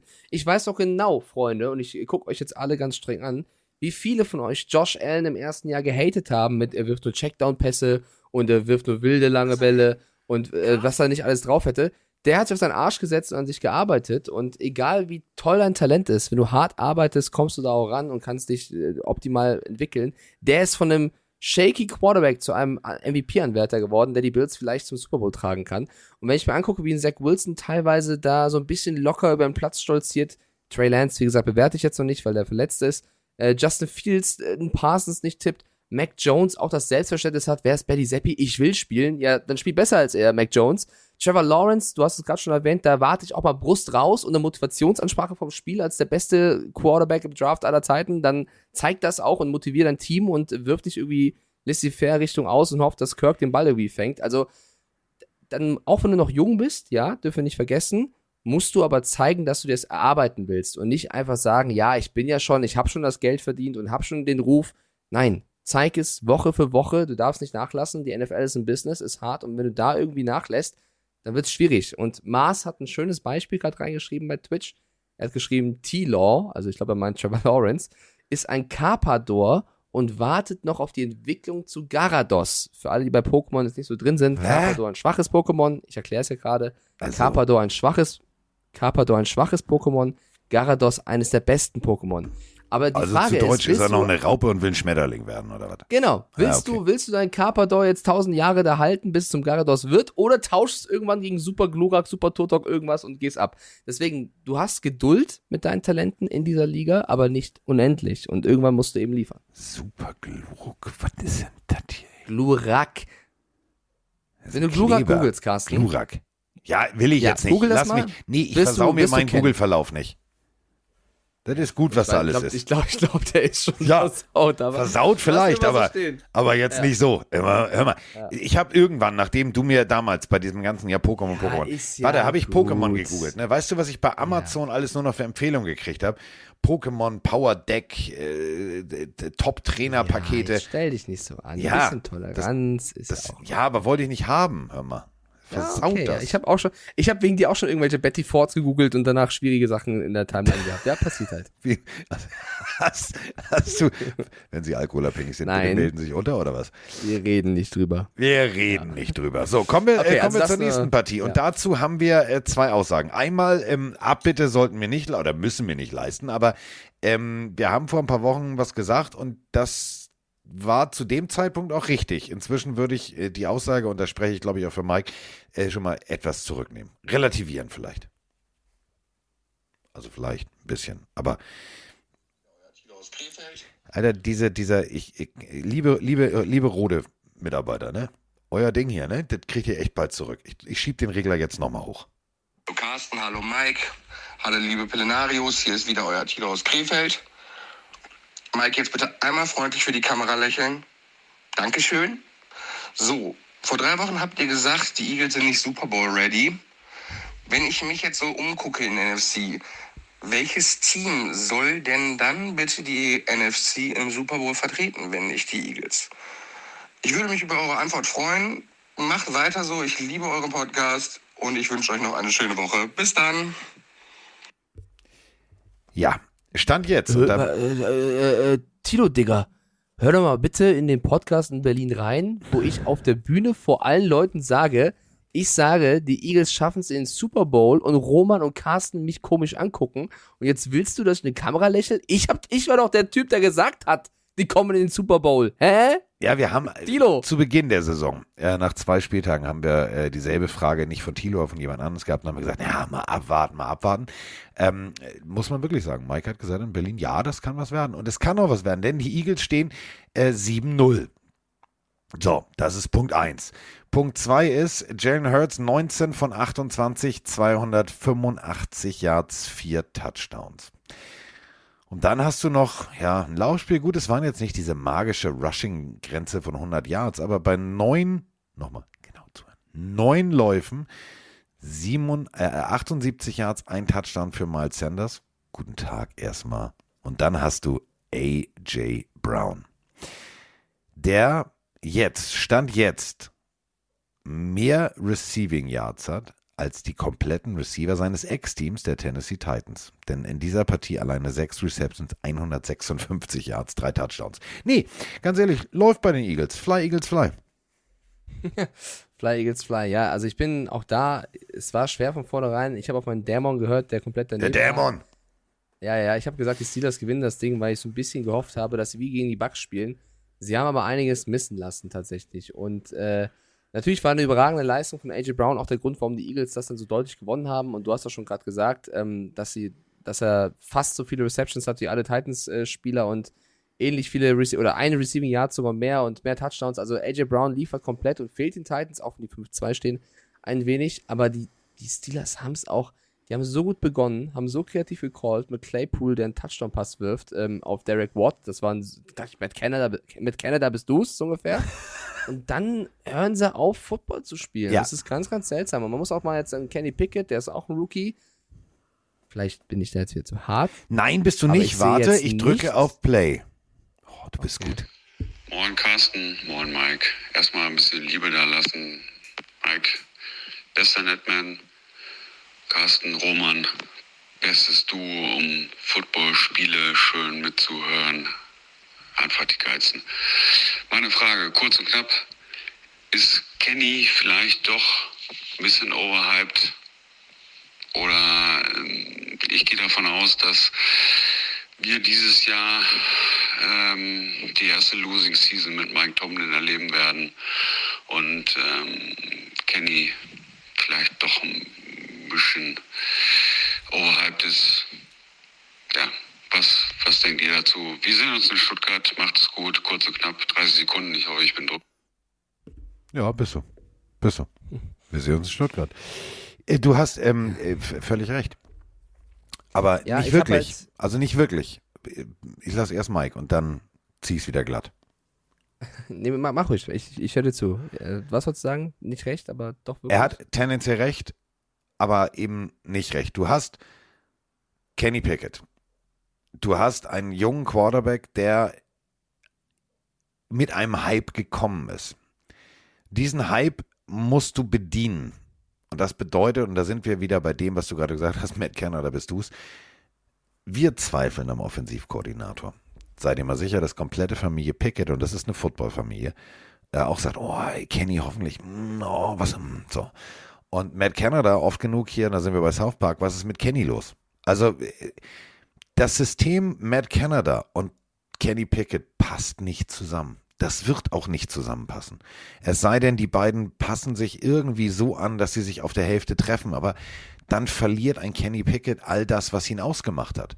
Ich hoffe wirklich, dass die Steelers, und ich will jetzt nicht irgendwie Leute rauswerfen lassen oder was auch immer, aber ich hoffe entweder, dass, dass Matt Canada sich mit Brian, Brian Flores zusammen hinsetzt und dass die beiden irgendwie bei drei oder sieben Whisky Sauer einfach mal kreativ sich überlegen, was man mit ihm machen kann. Aber das, was bis jetzt die letzten Wochen für auf, es funktioniert nicht. Hol ihm nochmal einen Receiver, hol ihm nochmal dies. Sondern über- stell dir mal vor, nur mal hypothetisch gesprochen, ein AJ Brown wäre noch bei den Steelers. Dann noch rein theoretisch vielleicht noch ein bisschen die O-Line aufpolstern und ein anderer Offensivkoordinator. Hup, hup. So, genau das brauchen Kenny Pickett und nicht ein Offensivkoordinator, der selber nicht weiß, was er tut. Ja, also an Receiver liegt für mich tatsächlich nicht. Für mich liegt es an Offensivkoordinator und da finde ich es einfach ein bisschen unfair einem Mitch Trubisky gegenüber. Der hat natürlich auch am Anfang geschwächelt, aber wenn du siehst, wie Kenny Pickett jetzt spielt, der es in drei, vier Wochen geschafft hat, unter die Top-Spieler zu kommen mit den meisten Inter- Interceptions in der Liga, dann äh, ist das, was ich damals schon gesagt habe, ich habe den Zeitpunkt hinterfragt, ihn reinzuwerfen. Für mich war es zu früh. Ich habe aber auch gesagt, Mike Tomlin ist für mich ein exzellenter Coach und er sieht die Jungs jede Woche und er wird schon einschätzen können, ob das der richtige Zeitpunkt ist oder, oder, oder eben nicht. Und ich finde, bisher äh, geht das Argumentspendel eher in meine Richtung. Aber die Saison ist ja noch lang. Vielleicht lernt Pickett schnell daraus. Was mir an ihm auf jeden Fall gefällt, ist, er zeigt sich sehr, sehr selbstbewusst und auch kritisch. Also es ist keiner, der irgendwie äh, schwebt und äh, alles besser weiß, sondern Und immer sagt, Ähm, let's steal oder let's steal oder Nee. let's hammer, sondern Let's einfach mal realistisch nee. Er, er, sagt, er stellt sich dann im Spieler hin und sagt, wir müssen besser spielen, er muss besser spielen und sie brauchen bessere Plays. Und das ist ja wieder schon vom Rookie auch ein kleiner Schuss Richtung OC. Und wenn du siehst, wie Boswell und Co. auch über ihn sprechen, das ist einfach nicht stimmig. Und da frage ich mich auch so ein bisschen, wenn ich sehe, wie bei den Colts oder bei anderen Teams Leute schon gehen müssen, worauf warten die Steelers? Also es ist doch so offensichtlich, dass Matt Canada, auch wenn er jetzt ein schönes Claypool-Ding gecallt hat, worauf warten sie? Haben sie keine bessere Alternative? Was ist los? Mag Mike Tomlin den privat so gerne? Spielt er mit dem gerne jeden Sonntag Uno oder Samstag? Ich weiß nicht. Irgendwas muss los sein, ja. Und deswegen, das ist, das ist eine sportliche Entscheidung, die schneller gefällt werden muss, weil es wirkt ja schon so, als wäre es fast egal, wer spielt. Ob Pickett oder Trubisky, es funktioniert nicht. Und die haben eigentlich gute Receiver. Du kannst mir nicht sagen, dass ein Deontay Johnson, ein Claypool und ein George Pickens nicht drei Waffen sind und ein Fryermuth, mit denen du arbeiten kannst. Dann hast du äh, Najee Harris, der auch anfängt, dumme Dinge zu tun. Also du merkst, der Druck wird ja auch immer größer. Harris bekommt den Ball. Und anstatt einfach das First Down zu nehmen beim dritten Versuch, versucht er drei Leute auszutanzen und schafft das First Down nicht. Er wollte das Big, Big, Big Play machen und verkackt so hart, dass, er, dass sie punten müssen. Also, so geil. Das Big, Big, Big, Big Play. ja, also deswegen, äh, jetzt fangen sie an, verrückte Dinge zu versuchen und das funktioniert eben nicht äh, gegen Teams wie die Eagles. Und dann verlierst du halt 35 zu 13. Deswegen für mich ist das Problem der Offensive Coordinator und ich weiß nicht, ob Pickett nicht so früh reingeworfen worden ist. Und das war eben das, was ich damals schon meinte, weil wenn es doof läuft, dann wird halt auch irgendwie, wir kennen die Medien und da gehören auch Podcasts dazu, nicht nur unserer. Irgendwann werden halt so Leute dann auch runtergeschrieben und runtergesprochen, dann haben die es verdammt schwer, da nochmal rauszukommen. Und ich hätte gerne noch Trubisky länger gesehen. Ich finde, der hat es ansatzweise gar nicht so, so schlecht gemacht. Und ich würde die Steelers einfach gerne unter einem anderen, Ja. mit einem anderen Gamebook sehen. Definitiv, weil das Playbook, äh, es hilft dem jungen Quarterback nicht. Ähm, und da sind wir wieder bei eben dieser Klasse, weißt du, von damals. Elway, Kelly und auch Marino. Ein Schuler? Oh, warte mal, nee. Ähm, mm, das sieht ganz anders aus. Oh, mega. Lass uns mal umbauen. Und das hätte ich mir tatsächlich auch gewünscht. Denn ein Mitch Trubisky ist ein anderer Quarterback-Typ als ein Kenny Pickett. Und dann bist du als OC, dann bist du als komplette Franchise gefragt und auch als Head Coach gefragt, okay, dann gib mir mal das Playbook, wo ist der Schredder? Alles klar, wir fangen, wir fangen bei Null an. Das ist der Job. Das ist der Job eines, eines, eines Head Coaches, aber auch eines, eines jeweiligen Koordinators. Das auf die Beine zu stellen, was deinem Spieler und somit deinem Team hilft. Ähm, natürlich, deswegen habe ich bewusst nochmal äh, gesagt, wenn du jetzt zum Beispiel so jemanden wie Brown noch zusätzlich hättest. Du könntest viel tiefer gehen, du könntest das Feld breiter machen und und und. Aber du hast jetzt trotzdem gute Receiver. Dann machst du es halt nur drei Viertel tief. Aber dann sei doch genau so, wie du gerade gesagt hast, nicht nur ein Spielzug mal kreativ, sondern, Digga, rauch dir gepflegt eine holländische Sportzigarette und flipp mal völlig aus auf Papier. Zeichne mal Dinge, wo du sagst, Alter, ich glaube, das funktioniert. Und es würde funktionieren. Kenny Pickett würde sagen, thank you very much. New Playbook ist Quatsch, aber ich mach's trotzdem. Und dann funktioniert's. New Playbook ist Quatsch, ja. Gostrak schreibt gerade rein und das, das, das triggert mich halt. Pickett hat drei Interceptions in seinem ersten Spiel. Zwei davon waren aber die Receiver schuld. Ja, ich verrate noch was. Wahrscheinlich wird es noch mehr Quarterbacks geben, die Interceptions in ihrer Statistik stehen haben, wo wahrscheinlich nicht nur sie schuld waren. Ich gebe dir aber was mit, Gostrak. Von mir aus zählen diese zwei nicht rein, ja? Kenny Pickett hat in fünf Spielen zwei Touchdowns geworfen, acht Interceptions. Zieh von mir aus, von mir aus die beiden ab, zieh drei ab. Ja, sind's fünf. Hat ein Quarterback-Rating von sechs, von 66,8. Mitch Trubisky in fünf Spielen, drei Touchdowns, zwei Interceptions. Alter, bei dir klingelt auch wieder alles. Bei mir Und klingelt ein alles, ja. Rating von, ein Rating von 80,1. Das sind deutlich bessere Stats als Pickett. Und das ist alles, was ich sage. Ich sage jetzt nicht, dass Trubisky, dass sie jetzt irgendwie mit dem äh, vier Siege mehr hätten. Also das wäre auch Quatsch. Aber das Problem ist der OC. Ja. Beide Quarterbacks können es besser. Ich fand's Trubisky gegenüber einfach nicht ganz fair. Das ist einfach nur meine Aussage. Es ist Und kein Quarterback sagen- bei den Steelers gegenüber fair. Weil du kein, kein Quarterback kann mit diesen Plays und dem Personal, was er hat, dann gut aussehen. Und das muss man halt ganz realistisch sich auf die Fahne schreiben in, in Pittsburgh und sagen, wir müssen was ändern. Trotzdem, sie stehen 2-6. Es ist jetzt sehr, sehr schwer, noch irgendwas zu reißen, aber nicht unmöglich. Und äh, die Steelers haben nicht so einen einfachen Spielplan. Die Eagles hatten ein bisschen einfachen. Sie stehen zum ersten Mal 7-0 seit 2004. Also auch das äh, Ja. krasse Nummer. Ich bin gespannt. Ich freue mich auf die Eagles in den Playoffs, weil dann wird's interessant. Kommen wir zur nächsten Partie oder wie ich sagen würde, dem absoluten Lieblingsduell der Highlight-Show der Fleischgewordenen von Derrick Henry. Die Tennessee Titans gegen die Houston Texans. Davis Mills gegen, also Davis Mills und die restlichen Houston Texans gegen Derrick Henry. Wir haben es gerade schon gesagt, ein äh, Mr. Brown auf Seiten der Eagles hat mehr Receiving Yards bis jetzt alleine gesammelt als das komplette Receiver- und Ballfänger-Core der Tennessee Titans. Und somit sind die Tennessee Titans bei ihrem 17 zu 10 Sieg eigentlich nur auf einen Mann angewiesen, beziehungsweise auf zwei Beine und einen Stiffarm, also auf drei Körperteile von Derrick Henry. Und Derrick Henry macht genau das, äh, was er machen musste. Und der herzlichen Glückwunsch, dieser Mann hat Geschichte geschrieben. Er ist mit äh, Walter Payton und Co. gleichgezogen, denn ähm, ein 200 Yards Rushing Game muss man auch erstmal hinkriegen. Und äh, die Anzahl davon, da ist er jetzt gleich mit einer Legende Walter Payton. Mit The Sweetness unter anderem. Also das ist beeindruckend. 32 Carries, 219 Yards, zwei Touchdowns. Scheiß die Wand an, der Typ ist heiß. Ja, aber es war trotzdem kein gutes Spiel. Nein. Also, äh, ja, Derrick Henry hat das Spiel entschieden und das hat ausgereicht, die Texans zu schlagen. Ich bin ja so ein bisschen enttäuscht, dass die Texans da nicht mehr rausgerissen haben. Ich finde, die Titans stehen besser da, als sie eigentlich sind, tatsächlich. Die würde ich auch ein bisschen, äh, die sehe ich nicht so gut, wie der Rekord ist mit ihrem 5-2. Du hast gerade einen Rekord, also einen Rekord, so, und Derrick Henry schon erwähnt. Äh, nicht nur dieser, es war sein 75. Touchdown. Damit hat er die meisten Touchdowns für die Titans in der Historie der Franchise erzielt. Es ist das vierte Mal in Folge, dass Henry mehr als 200 Rushing Yards und zwei Touchdowns gegen die Texans erzielt hat. Das hat kein anderer Spieler gegen die Texans geschafft. Und er ist jetzt mit 1116 Yards auch der Spieler mit den meisten Rushing Yards gegen die Texans. Also Houston mag der irgendwie. Ähm, ich weiß gar nicht, ob das noch so viel mehr zum Spiel gibt. Malik Willis hat auch nicht, äh, 55 Yards nur. 55 Yards als Bin Quarterback. ich enttäuscht. bin ich Geht enttäuscht. nicht. Aber also, wir haben gerade über die Receiver schon so ein bisschen gesprochen. Die Titans stehen 5-2 und ich glaube, es gibt kein anderes Team, was so gut dasteht, wo man sagt, wir haben die das gepackt. Also, ähm, die Division Äh, Wie haben enttäuscht die das denn hingekriegt? Ja, die Division enttäuscht mich und deswegen sage ich auch noch, dass da alles drin ist. Für mich sind die Titans noch nicht sicher auf dem ersten Platz. Nein, nein, also, also das ist. Nimm mal die Komponente raus. Lass den mal morgens irgendwie äh, am Abend vorher feststellen, dass er das Falsche gegessen hat.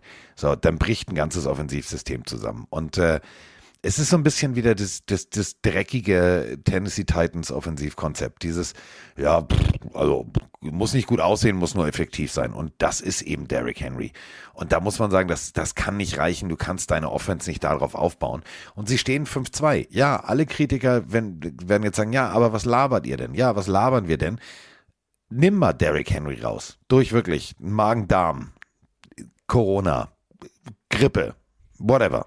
Wir wollen ihm ja keine schwere Verletzung, irgendwas, was, was ne, nach einer Woche wieder weg ist. Nimm den Ja, mal du, eine Woche raus, Ja, dann bricht das System zusammen. mach's was einfacher. Die haben jetzt fünf Siege in Folge gegen die Raiders, gegen die Colts, gegen die Colts, gegen die Commanders und die Texans. Und die Commanders noch ohne Heineke. Also das ist jetzt, das ist jetzt nicht so, dass du sagst, mein Gott, die Gegner waren jetzt auch krass. Jetzt kommen die Chiefs, dann kommen die Broncos, dann die Packers, dann kommen die Bengals, dann die Eagles. Also es werden noch Spiele kommen, die werden schwieriger. Und ich sehe in den Titans noch kein Playoff-Team, weil sobald auch ein Team sich auf Henry einstellt und den halt rausnimmt aus dem Spiel, einfach von der, von der Taktik her, dann wird es sehr, sehr schwierig. Und wenn Malik Willis fünf Läufe hat und nur sechs angekommene Pässe, bin ich auch da ein bisschen enttäuscht. Habe ich auch mehr erwartet. Ja, also ähm, ist tatsächlich so, es geht nicht. Also es funktioniert nicht und die Gegner waren zu leicht und das Konstrukt äh, kann so nicht die nächsten Wochen. Da musst du jetzt wirklich mal überlegen. Also Malik Willis hat ja auch im College gezeigt, dass er einen Raketenarm hat. Also es wäre mal jetzt ganz cool, jetzt den Moment aufzubrechen, wo man sagt, hey, wir haben Titans, wir haben Receiver, lass uns einfach mal Football spielen. Bin ich sehr, sehr gespannt. Ähm, nächste Partie, die ich wirklich spannend finde, ähm, auch von der Analyse her ist ja, der Offensivkoordinator ist gerade gefeuert worden. Ähm, da hätten andere früher gehen müssen, hat Mike gerade ganz richtig gesagt. Aber die Colts äh, mit einem Punkt knapp verloren gegen die Washington Commanders. Oder wie ich sagen würde, äh, ein Taylor Heinecke spielt geilen Football. Und Terry McLaurin, der Mann, der fünfmal bis jetzt in seinem Leben im Stadion, im Lucas Oil Stadium, äh, der Indianapolis Colts gespielt hat, nämlich Highschool und College. Er hat bis jetzt jede Partie gewonnen. Einziges Problem ist, er wollte gerne ein Indianapolis Colts Spieler werden. Hat nämlich in der Kinderbettwäsche geschlafen. War mit seinem Papa im Stadion. Die wollten ihn aber nicht. Und jetzt haben sie sich geärgert, dass sie ihn nicht haben. Denn er ist derjenige, der das Spiel in der letzten Sekunde entscheidet und es war ein geiles Footballspiel. Das darf man nicht vergessen. Es war jetzt kein Highlight-Footballspiel, aber von der Emotion her war es ein geiles Footballspiel. Ja, es war ein Taylor Heinecke-Spiel. Freunde, mal im Ernst, das ist der geilste Typ unter der Sonne. Hört mal auf, jetzt irgendwie mir nicht zu glauben. Der hat, der steht mit den Commanders 2-0. Wer ist Carsten Wentz? Warum benchst du Heinecke für Carsten Wentz? Ja, er ist der Spieler, der als einziger seit 2000, also anders, seit 2021 hat Heineke mehr Comeback-Siege im vierten Viertel, vier Stück, als Patrick Mahomes, Matt Stafford, Tom Brady oder Russell Wilson. Ja, das sind jetzt keine Nasebohrer. Nö. Und der Typ kommt teilweise von der Bank und muss irgendwas reißen. Carsten, wer ist der Rushing Leader in diesem Spiel bei den Commanders? Na, so eine Ja. Überraschung. Lass mich mal überlegen. Er ich glaube, auch wenn es nur 29 Yards sind, es ist ein Touchdown, es sind sechs Läufe, aber es sind 29 wichtige Yards und es ist Taylor Heinecke. Ja, es ist Taylor Heinecke, der auch noch Rushing Leader ist. Er ist Spektakel. Er macht Fehler, aber wenn das Spiel auf der Kippe steht, kannst du auf ihn verlassen. Er wirft einen super tollen Pass, den natürlich die wenigsten fangen, weil Terry McLaurin, sind wir ehrlich, der macht das super. Das Play, was angecallt ist bei den Com angecallt, gecallt worden ist bei den Commanders, ist ein Curl, also dass, dass Lauren erst läuft, sich umdreht und auf den Pass wartet. Und er sieht, dass, dass Heineke nicht zum Pass kommt und struggelt. Was macht er? Er verarscht einen der besten Corner der Liga, Stephon Gilmore, indem er plötzlich sich einfach umdreht und tief rennt. Und Gilmore hat das überhaupt nicht auf der Pfanne und ist komplett über erschrocken, dass Lauren wieder losrennt. Heineke sieht das und dann wirft er den Ball noch fast zu, zu kurz und Lauren fängt ihn und fällt an der Ein-Yard-Linie runter, dass Heineke den Sneak machen kann und sie gewinnen das Spiel. Äh, war eine grandiose Szene, nicht nur von Heineke, sondern auch von Terry McLaurin. Und das sind die Momente, deswegen schaue ich die Commanders-Spieler, weil Taylor Heineke auf dem Feld ist. Hätten die das mit Carsten Wentz gewonnen? Ich weiß es nicht. Und da will ich jetzt nicht nur Wentz kritisieren. Ich liebe den Mut von Heineke, weil der sagt sich, alles oder nichts. Entweder Ja. spielt der Held im Erdbeerfeld oder eben nicht. Und deswegen feiere ich den Typen so ab. Es äh, macht Spaß zu sehen. Auf der anderen Seite, äh, Sam Ehlinger, so will er ja genannt werden, du hast es ja vorhin gesagt, 17 von 23, 201 Yards. Das war okay, es war solide, aber es war War jetzt okay. irgendwie ähm, besser, als wahrscheinlich sich Matt Ryan das wünschen würde. Ähm, aber nicht so, wie sich das Sam Ehlinger wünschen würde. Also da ist noch Luft nach oben. Äh, Jonathan Taylor läuft wieder sehr solide, aber eben auch nur für 76 Yards ohne Touchdown. Ähm, da muss ein bisschen was passieren. Ähm, Reception Leader ist äh, Pierce mit 65 Yards. Sagen wir es mal so. Indianapolis, ihr hattet nicht nur ein Übergangs-Quarterback-Problem. Ihr habt irgendwie zwar eine gute Defense, aber irgendwie, ihr kriegt, die, ihr kriegt es nicht auf den Rasen. Da muss jetzt wirklich in, in, in den nächsten Wochen echt was passieren. Du siehst es, äh, wie oft mit Ryan gesackt worden ist und wie schlecht das Laufspiel funktioniert. Die O-Line, ganz egal, ob da jetzt irgendein Nelson rumsteht, auch, der natürlich fantastisch ist. Die, die O-Line ist mit die schwächste der Liga oder einer der schwächsten der Liga und das wirkt sich eben auf alle Teile der Offense aus und das muss halt den Griff kriegen und ich weiß jetzt nicht, ob ein gefeuerter OC das alles retten wird, aber das ist ein Problem bei ihnen. Nein. Äh, da muss äh, wirklich einiges noch passieren, um, um, um besser zu werden in den nächsten Wochen. Ähm, du hast es gerade gesagt, es gibt Momente, die verändern alles. Und äh, die werten 49ers hatten einen jungen, aufstrebenden Quarterback. Sie haben viel, viel investiert, ähm, hochgetradet. Sich gesagt, du bist der Mann der Zukunft. Keiner weiß, wenn wir jetzt mal NFL nehmen würden, wie hätten die 49ers gespielt mit ihm und vor allem mit weniger Verletzungen. Die 49ers stehen jetzt 4-4 und haben die Rams geschlagen. Aber, und das ist der Punkt, Christian McCaffrey, wer den im Fantasy-Team hat, der kann einfach mal wirklich komplett, Digga, der hat Blutarmut im Kopf, wenn er männlich ist, weil das Blut ist an einer anderen Stelle. Das, also was Christian McCaffrey auf dem Feld macht, macht geil. Und äh, der Kollege hier hat genau dazu eine Sprachnachricht. Also ich fasse mich mal kurz zusammen. CMC läuft einen Touchdown selber, er wirft einen Touchdown und er fängt einen Touchdown aus dem dritten Stock. Also wo soll das noch hinführen? Shanahan befasst sich bestimmt 24-7 eigentlich nur noch mit irgendwelchen Plays. Wie kann ich CMC am besten einsetzen und wie kann mein ganzes Team dabei gut aussehen? Ja, das ist die Blaupause. Liebe Grüße aus Gelsenkirchen von mir. Ich schmeiß diesen Rodecaster weg. Ich schmeiß ihn weg. Liebe Grüße aus Gelsenkirchen von Mirko. Ich glaube, in Carolina werden einige Tränen vergossen und ich glaube, ähm, wenn die so weitermachen, dann ist die Endstation der Super Bowl. Oh. Dann schwebt man wieder, ne? Das ist ein bisschen früh, Freunde. Das ist ein bisschen früh. Vergiss mir die Seahawks nicht. Ähm, trotzdem, Christian McCaffrey, ähm, exorbitante Leistung. Und ich will jetzt gar nicht alles andere und hier und da, sondern ein Moment hat für mich diese komplette Partie ausgemacht. Christian McCaffrey rollt nach außen raus, ist eigentlich nur der Notnagel, falls alles andere in der Endzone gedeckt ist. Und Christian McCaffrey, gut, er hat in Stanford studiert, der hat wirklich was zwischen den Ohren. Er kennt im Laufen, im Blick nach innen, dass die Coverage nicht aufbrechen wird. Manchmal ist es so, wenn du weißt ja, was deine Kollegen für Passrouten laufen, ähm, da gibt es dann eine direkte Übergabe von einem Safety an einen anderen Safety. Du siehst, er erkennt, mm, mm, ist nicht. Und startet durch, ohne Blick und mit diesem klassischen Winken, ich bin frei, ich bin frei, sondern läuft, weil er seinem Quarterback vertraut, dass der gen- intelligent genug ist, zu sehen, was da gerade passiert. Und dann kommt genau der Ball dahin, wo Christian McCaffrey eigentlich nicht sein würde. Das ist für mich Playmaking Football. Und das war geil zu sehen. Und das Ganze in der Kombination mit Ayuk, mit Debo Samuel, mit George Kittle. Thank you very much. Ja, also ich schicke einfach nur einen lieben Gruß an alle Leute raus, die schon ein paar Mal Shanahan hinterfragt haben, der jetzt neun von 13 Duellen gegen Sean McVay gewonnen hat, die beide ja bei Washington ähm, gemeinsam auch gearbeitet haben.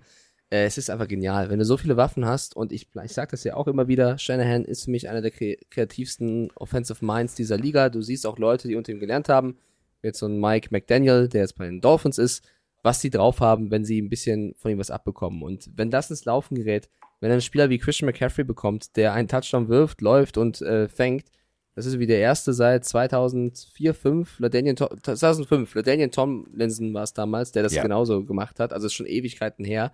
Ich glaube, in der NFC ist es noch länger her gewesen, dass jemand geschafft hat. Also Äh, historische Leistung von CMC. Er ist damit auch absolut angekommen. Die Rams haben wieder enttäuscht und sie haben ja eigentlich gut angefangen. Die, die erste Halbzeit der Rams war ordentlich und dann adjusted Shanahan, macht zwei, drei Änderungen und es geht gar nichts mehr.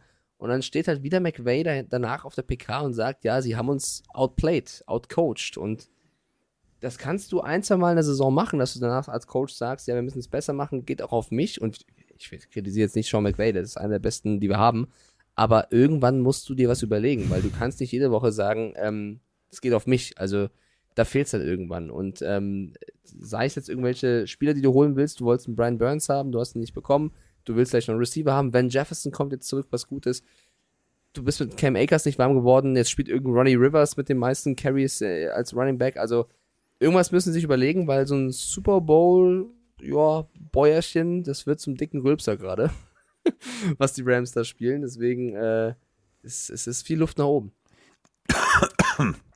Du hast ja mit Ramsey habe und Luft verschluckt gerade, aber ich wollte gerade sagen, du hast komplett.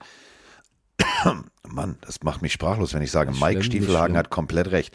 Mike Stiefelhagen hat aber komplett recht. Denn ähm, statistisch gesehen, ja, am Anfang, erstes Quarter, da sind die Rams gut. Zweites Quarter, nicht gut. Viertes Quarter, nicht gut. Zumindest was die Defensive angeht. Und da musst du als Coach, da bist du in der Verantwortung. Da bist du als Coach gefordert, wenn dir Experten und wenn dir vor allem Mitarbeiter, es ist ja nicht so, dass er das aus der, aus der Zeitung erfährt und sagt, oh, so schlecht sind wir im, im, das kann ja nicht angehen, sondern die werten ja jedes Spiel aus. Und wenn du siehst, welche Plays nicht funktionieren, welche Defense-Plays nicht funktionieren, dann musst du Gottverdammt irgendein probates Mittel finden. Du hast Aaron Donald, du hast Jalen Ramsey, du hast eigentlich eine Defense, die so, das ist ein, das ist ein All-Star-Ensemble. Und wenn das nicht funktioniert, mein lieber Freund, dann hast du irgendwas falsch gemacht. Und wenn dir die, die 49ers mit kreativem Playcalling, nochmal, ich will nicht sagen, dass, dass, dass ich da nicht drauf gebissen hätte. Und Ich wäre wahrscheinlich genauso nach vorne geschossen. Aber ich war auch kein NFL-Top-Cornerback, Linebacker, whatever, mit Millionenvertrag und unendlich viel Spielerfahrung auf diesem Niveau. War ich nicht. Wenn ein Running Back, der läuft normalerweise, ja, der will ja nach vorne, ne? Wenn der parallel zur Line of Scrimmage läuft, den Ball fängt, weißt du, alles klar, der nimmt den Schwung mit und geht nach vorne. Wenn der sich aber bewusst fünf Yards nach hinten fallen lässt, da den Ball bekommt, solltest du als Cornerback einfach sagen, drauf geschissen, das machen die anderen schon mit dem Tackle. Ich bleib mal sicherheitshalber bei meinem Receiver, weil wenn ein Running Back sich so weit nach hinten fallen lässt, dann darf er noch werfen. Wenn dann alle nach vorne gehen, ey, sorry, dann musst du da einfach mal wirklich, da musst du ein Machtwort sprechen. Ja, und muss sagen, den Rams fehlt es auch ein bisschen im Laufspiel. Also, äh, du wirst auch irgendwann zu, also, ja, ausrechenbar, wenn du dauernd über Cooper Cup spielen willst, der ja verletzt auch runter musste übrigens tatsächlich. Also, scheinbar nicht so schlimm, äh, wie man erst dachte, aber wenn der noch ausfallen sollte, Oh, das wär Halleluja. Ich habe bis Äh, jetzt, hast du- irgendwas dazu gesehen? Ich habe bis jetzt nichts auf dem Ganzen. Ich habe hier den, den, den Press Release offen. Ich habe zu Cooper Cup nichts gefunden, ob das jetzt schlimmer, Also- ernsthafter, langfristiger oder whatever ist. Es soll, es soll wohl, also es sah ja sehr, sehr übel aus, wie der Genau. wegknickt mit seinem Enkel, aber es soll wohl im Rahmen sein. Aber was sollen sie jetzt auch sagen? Sollen sie jetzt Ja, und sagen, das ist der wieder der Punkt. Was ist im Rahmen? Im Ja. Rahmen der Paralympics Abwarten. oder im Rahmen Abwarten. des Nee, normalen also Sports? Im Rahmen, Im Rahmen, dass man überlegt, ihn nächste Woche wieder einzusetzen gegen die Buccaneers. Aber ich würde bei Cooper Cup jetzt auf Nummer sicher gehen. Den würde ich jetzt nicht ver verheizen, wenn du äh, 3-4 stehst. Müssen wir die nächsten Tage ein bisschen abwarten. Also, das Laufspiel funktioniert nicht. Cooper Cup als einzige Waffe reicht auch nicht gegen Teams wie die Niners. Und ich würde auch gerne, bevor das untergeht, weil wir kritisieren ihn ja sehr, sehr gerne und sehr, sehr oft. Jimmy Garoppolo hat ein Ja. super gutes Footballspiel gespielt. Zwei Touchdown-Pässe, Rating von 132,5. Nur vier Pässe nicht angekommen. Also auch da, Jimmy G Ja. hat gezeigt, wenn er einen guten Tag erwischt, schlägt er auch die Rams. Dann kann es, äh, dann kann es funktionieren. Also wirklich, wir sind ja, wir, wir holen auch gerne mal den Bus raus, aber, und da sind wir wieder bei Asterix und Obelix, wir holen auch gerne mal die Sänfte raus. Und in diesem Moment steht er ganz oben auf der Sänfte, denn 21 von 25 gegen die Rams Defense, nicht irgendeine Defense, also jetzt nicht Houston Texans oder so, sondern gegen die Rams Defense ist schon geiler Scheiß. Bleiben wir bei Asterix und Obelix. Wildschweinfleisch für Garoppolo und Hinkelsteinkloppen für Stafford. Oh, so wie, so wie, weißt du noch, der arme, der arme Trubadix, der immer im Baum hing. Alle haben gefeiert und er saß auf dem Baum, also an den Baum gebunden oben. Der tat mir immer leid als Kind. Ich habe immer gedacht, die arme Sau. Wie unsozial seid ihr denn? Er gibt sich doch noch Mühe. Könnt ihr ihm nicht nett sagen, sag hör auf zu singen? Warum müsst ihr da immer Ich gleich. ich, Fand ich doof. Ich fand's lustig. Ich fand's lustig. Ich fand's lustig. Ich war das Kind, was gelacht hat irgendwie. Ich fand das geil. Genauso wie der Schmied und der, der, der Fischer sich gestritten hatten. Ich fand das immer geil. Aber geil ist natürlich auch, dass du diese Kreativität hattest, dass in jedem Endbild er irgendwo anders hing. Das war, war mega. Ja. Ja. Ja. Ja. okay. Äh, uh, jetzt kommt eine Überleitung. Jetzt kommt eine Überleitung. Und das war jetzt nicht geplant. Also nicht, dass ihr denkt, wir überlegen uns vorher, wo, wo müssen wir irgendwelche Comichefte unterbringen. Miraculix ähm, ist ja bekanntermaßen der, der den Zaubertrank anrührt. Und äh, Pete Carroll und äh, Kollege, Und Miraculix waren auf einer Hochschule. und die, die müssen auf einer Druidenhochschule gewesen sein. Und wir haben dazu auch eine Sprachnachricht. Moin Sänger zusammen, die Jule hier. Ja, Nacht war ziemlich kurz, ähm, gefühlt gerade noch Seahawks Giants geguckt und schon sitze ich wieder im Büro. Ähm, aber ich bin immer noch völlig sprachlos und zwar im positiven Sinne darüber, was die Seahawks da gestern abgeliefert haben. Die Defense richtig stark, ähm, Special Teams haben mega abgeliefert und äh, Gino auch wieder richtig, richtig gut. Ähm, hätte ich im Leben vor der Saison nicht gedacht. Und die Frage wäre jetzt, haben die Seahawks vielleicht doch eine Chance auf die Playoffs? Eine schöne Woche euch und bleibt gesund. Ja, machen wir. Sind wir. Ähm, tatsächlich, also ich finde, Pete Carroll ist Miraculix. Das muss man echt deutlich so sagen. Was der aus diesem Team gemacht hat, es ist phänomenal. Es ist absolut phänomenal. Und jeder, der sagt, Hype Train Seahawks, ich sitze vorne, der sitzt genau richtig. Es sei denn, du bist auf dem Hype-Team der Giants, denn da sitzt du eigentlich auch genau richtig, nur dass es diese Woche einfach nicht gereicht hat, denn da waren die Seahawks besser. Die Giants waren nicht die Giants aus den Wochen vorher und die Seahawks waren die Wochen so, wie sie in dem Spiel waren und somit haben die Seahawks 27 zu 13 gewonnen.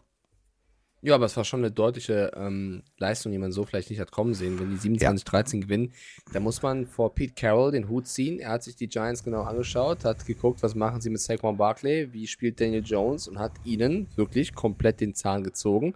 Hat sie ein bisschen dazu gebracht, Bälle werfen zu müssen, was nicht ihre größte Stärke ist. Und äh, die blieben auch über den Pass ohne Touchdown. Also äh, sehr, sehr, sehr gutes Coaching und eine wirklich engagierte Leistung des Seahawks. Und äh, da merkst du wirklich, dass es eine ja, zusammengeschweißte Bande ist, obwohl so viele neue, neue Spiele da auch am Start sind. Jeder spielt für einen Nebenmann, jeder gibt sein Bestes und äh, es gibt keine Star-Allüren. Und das ist etwas, Oh, da würde ich gerne auf Play drücken. Mach das. Da würde ich gerne auf Play drücken, denn äh, du sagst es gerade, es gibt keine Star-Allüren. Und äh, jemand anders ähm, hat das, äh, ja, also als Spieler vielleicht auch sehr deutlich formuliert. Moin Carsten, moin Mike. Ich fand von Tyler Lockett den, das Interview nach dem Spiel super, wo er gesagt hat, dass es äh, jetzt wohl egal ist, wer nach dem Spiel die Credits bekommt. War für mich, also war für mich ein kleiner Tritt Richtung Russell Wilson. Scheint für mich so, dass der doch ein ziemlich Aufmerksamkeitsdefizit immer hatte und ihm das wichtig war, wohl, dass er dann auch dementsprechend den Credit bekommt. Ähm, ich habe das Gefühl, Seattle tritt jetzt mehr als Team auf. Ähm, Tyler Lockett fummelt ähm, am Anfang des Spiels, verliert den Ball.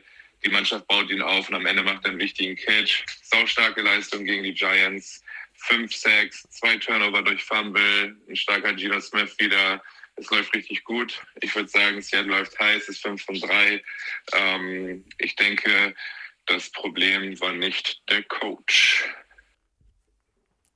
Oh, besser können wir es eigentlich, eigentlich können wir jetzt sagen, so, Spiel erklärt, Spiel zusammengefasst, fertig. Denn diese Sprachnachricht bringt es für ist- mich das- tatsächlich auf den nein, Punkt. es ist äh, leider nicht, weil Tyler Lockett ja nochmal sich rechtfertigen musste und das auf sehr emotionale Art und Weise und ein bisschen sauer war auf viele Medien da draußen. Das war die erste Nachricht, dass viele das so verstanden haben, dass das Richtung Russell Wilson geht. Und Lockett hat gesagt, nein. Und er, er, er kreidet die Medien auch so an. Es geht hier nicht um Russell Wilson. Er meint damit nicht Russell Wilson. Er meint einfach nur die Geschichte, die ihm sein Basketballcoach im College erzählt hat. Wenn jeder für jeden spielt und es geht nicht darum, wer am Ende irgendwie MVP wird oder der beste Mann ist, sondern jeder spielt für jeden, dann kannst du so Leistungen bringen. Das war nicht auf Russell Wilson bezogen, kannst du genauso gut sagen, vielleicht war es auf Richard Sherman damals bezogen oder auf Oder vielleicht war es, nein, ich habe das nicht so gemeint. DE. oder Earl Thomas oder Nein, es war einfach nur, äh, er, er feiert seine jetzige Truppe ab, ohne jetzt gegen irgendwen zu schießen, der nicht mehr da ist. Und da liebe ich auch Tyler Lockett über alles. Der könnte es einfach stehen lassen und sagen, ja, ist mir doch egal. Nein, er hat es auf Twitter richtig gestellt, er hat es im Interview nochmal richtig gestellt. Und das, finde ich, zeigt Größe, dass Tyler Lockett da nochmal sagt, nein, Leute, nein, liebe Medien, nicht einfach so schreiben, wie ihr wollt. So war es nicht gemeint. Es ist aber nur gemeint, dass ich unsere jetzige Truppe liebe. Weil wer das Zitat sich ganz anschaut, er stand ja auf einer Pressekonferenz zusammen mit Geno Smith und DK Metcalf. Die ist übrigens sehr, sehr empfehlenswert. Die drei machen super lustige äh, Jokes die ganze Zeit da oben. Und Lockett schnappt sich irgendwas Mikrofon und, und droppt das einfach. Und wer weiter zuhört, da sagt ja Lockett, ich liebe es deswegen, weil unsere Rookies, die haben allesamt, alle Rookies, die sie geholt haben, bisher vielleicht keine 500 Worte zu uns gesprochen, aber sie nehmen ihren Kopf runter, arbeiten fürs Team, sie hören uns zu, das hat er achtmal gesagt, they listen, they listen to us, they listen und sie sind hoch motiviert. Wir sind alles, was wir haben, aber wir sind doch alles, was wir brauchen. Und das ist ein so schöner und genialer Satz von Tyler Lockett. Er sagt, keiner hat auf uns, auf uns gezählt. Äh, Geno Smith hat es damals auch schon gesagt mit Written us off und so weiter und so fort. Aber wir geben unser Bestes. Und die ganzen Rookies, hat alle aufgezählt. Charles Cross, Boy Maeve ausgesprochen, glaube ich. Kenneth Ja, Walker. Abraham Irgendwie ja, so. irgendwie so. Abraham Lucas, Kobe Bryant, Tariq Woolen, zählt da alle Jungs auf, die einen klasse Job machen. Und das war genial von Lockett. Gibt ja auch andere Teams, vielleicht auch in der Division, die solche Lieder gebrauchen könnten. Ich sag's nur noch einmal. Das fand ich genial. Du musst nicht immer dein bestes Spiel zeigen. Es reicht auch, ein Teamleader zu sein. Und Lockett hat es da für mich bewiesen. Ähm, die Seahawks feiern sich zu Recht ab. Sie spielen füreinander. Und es ist total egal, wer da wie die welche Stats hat. Geil. Glauben wir ihm mal, dass er es nicht so gemeint hat. Ich glaube es ihm nicht. Also schaut euch an. Denn die Blicke, Zu 100% Carsten. nee, seine, die Blicke seiner Kollegen waren schon so, wenn du da hinguckst, ich glaube wirklich, und das, da sind wir wieder bei diesem, was wir auch bei den Carolina Panthers sehen, wenn du gewisse große Personen, also wirklich große Personen rausnimmst aus einem System, dann kann ein System sich neu erfinden. Das ist, ist, das ist sozial, das ist ein soziales Experiment. Das, das kennt man. Du hast, du hast eine Leader-Persönlichkeit, dann gibt es ganz viele, die nicht, nicht, nicht, nicht sprechen, die sich zurückziehen, die vielleicht irgendwie verhalten sind. Und jetzt gerade, und das ist ja jetzt scheißegal, ob es so gemeint oder nicht, im Endeffekt ist es so, wir haben ein Seattle Seahawks-Team, wo jeder, genau wie du sagst, nicht nur seinen Job macht, sondern über sich hinaus wächst. Keiner hätte von diesen Rookies diese Leistung erwartet. Auch nicht in einem anderen NFL-Team. Da wären ab und an Fehler drin gewesen. Diese Fehler sind nicht da. Und das ist eben genau das. Ein Pete Carroll, da sind wir wieder bei Miraculix, hat am College Teams zusammengestellt, die aus, aus Leadern bestanden im zweiten und dritten Jahr und ganz vielen Freshmen. Und damit meine ich nicht Redshirt, die schon ein Jahr da waren, sondern wirklich echte Freshmen, die er ins Wasser geworfen hat. Weil er gesagt hat, ey, du bist soweit, du kannst das und ich vertraue dir. Und das ist, das ist gutes Coaching. Und wenn du dir anguckst, ein Geno Smith, 212 Yards, zwei Touchdowns. Aber, und die Zahl davor finde ich so beeindruckend, 23 von 34. Du weißt, du hast, du hast, du hast einen Walker, lass den auch ab und an laufen. Und wenn du dir das Offensivkonstrukt anguckst, mir gefällt das so. Mir gefällt das, was Seattle spielt. Das ist guter, solider Football. Es ist nicht Brechstangen-Highlight-Football oder Wannabe-Football. Das ist guter Football. Und die stehen auf Platz 1. Und das finde ich so geil. Auf Platz 1 mit 5-3. Und hier Arizona, ja, und wir haben und Kyler Murray und überhaupt 3-5 am Ende. Also klar, die Saison ist noch lang. Aber Stand jetzt ist für mich, also mit einer der geilsten Coaches, ja, Dable und bei den Giants genauso. Das, was er aus dem Personal macht, ist super. Aber Geno Smith, Dable und Konsorten, das ist aber, das ist eine geile, Co das ist eine, eine Coaching-Legende, beide. Und das merkst du. Ja, äh, geile Nummer. Ich wollte nur, ich habe den Tweet gerade schon bei, bei Twitter nochmal gezeigt von Tyler Lockett. Der hat was retweetet von einem, von einem Journalisten, hat dazu geschrieben, Leute, ihr müsst aufhören mit solchen Stories. Ich habe diesen, dieses Zitat schon fünf bis zehn Mal in meiner Karriere gebracht, weil ich irgendwie diesen Basketball-Coach habe. Äh, bitte hört auf, nach einer Story zu gucken. Bitte lasst uns einfach nur dieses Team feiern. Also ich, ich kaufe es ihm tatsächlich ab. Äh, während wir hier quatschen, Carsten, gab es einen Trade. Nein! Den wir Wer? Wo? äh, quatschen müssen. Wir haben gerade doch gesagt, die Lions brauchen Receiver und die Lions haben einen Receiver gehabt am Wochenende, der Leading Receiver war, der aber eigentlich ein Titan ist. TJ Hawkinson wird weggetradet, verlässt Detroit, also da für mich ganz klar die Entscheidung von Detroit zu sagen, wir gehen auf ein Rebuild. Und er geht zu den Minnesota Vikings. Verarsch mich nicht. Ist eine sehr, sehr, sehr geile Edition für die Vikings. Die haben ja Cook, die haben Jefferson, die haben Thielen, bekommen jetzt noch Hawkinson. Finde ich sehr, sehr Mega. stark. Gute Entscheidung. Gute, gute Entscheidung der Vikings, also Lob an der Stelle. Aber Was, es ist auch was teuer. gebe dafür? Wenn ich, ja, wenn ich ehrlich bin, ich hätte es an der Stelle der Lions wahrscheinlich auch gemacht. Also Jetzt sag, sag, Minnesota, komm, sag. Mi- Mi- Minnesota schickt zu den Lions einen Second-Round-Pick 2023 und einen Third-Round-Pick 2024. Einen Fourth-Round-Pick Ach, 2023. noch, es war noch nicht und Schluss. Ein, Ach so. ja. Und ein Conditional Fourth-Round-Pick 2024. Wow. Also da hätte ich einen Titan auch für gehen lassen. Aber ich glaube, die, die Vikings denken halt, this is our year. Also, Ja, also wenn du dir anguckst, was die Vikings bis jetzt haben, wie, wie schlecht die Packers dastehen, ähm, wie gut du momentan vorne wegrennst, dann musst du halt noch nachlegen. Das ist so ein klassischer Nachlegetrade. Das ist kein Need-Trade, das ist ein Nachlegetrade. Ähm, so ein Booster, so ein Booster-Trade. Ähm, und das ist geil. Also für, für Hawkinson freut es mich total.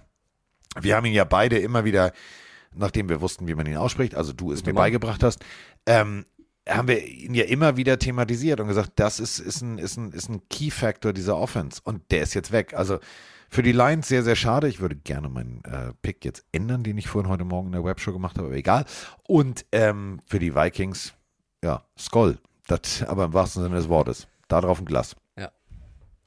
okay, also, dann haben wir die Seahawks jetzt auch äh, abgefertigt sozusagen. Abgefertigt haben wir sie. Der Giants, ähm, um es nochmal abzuschließen, ähm, Mhm.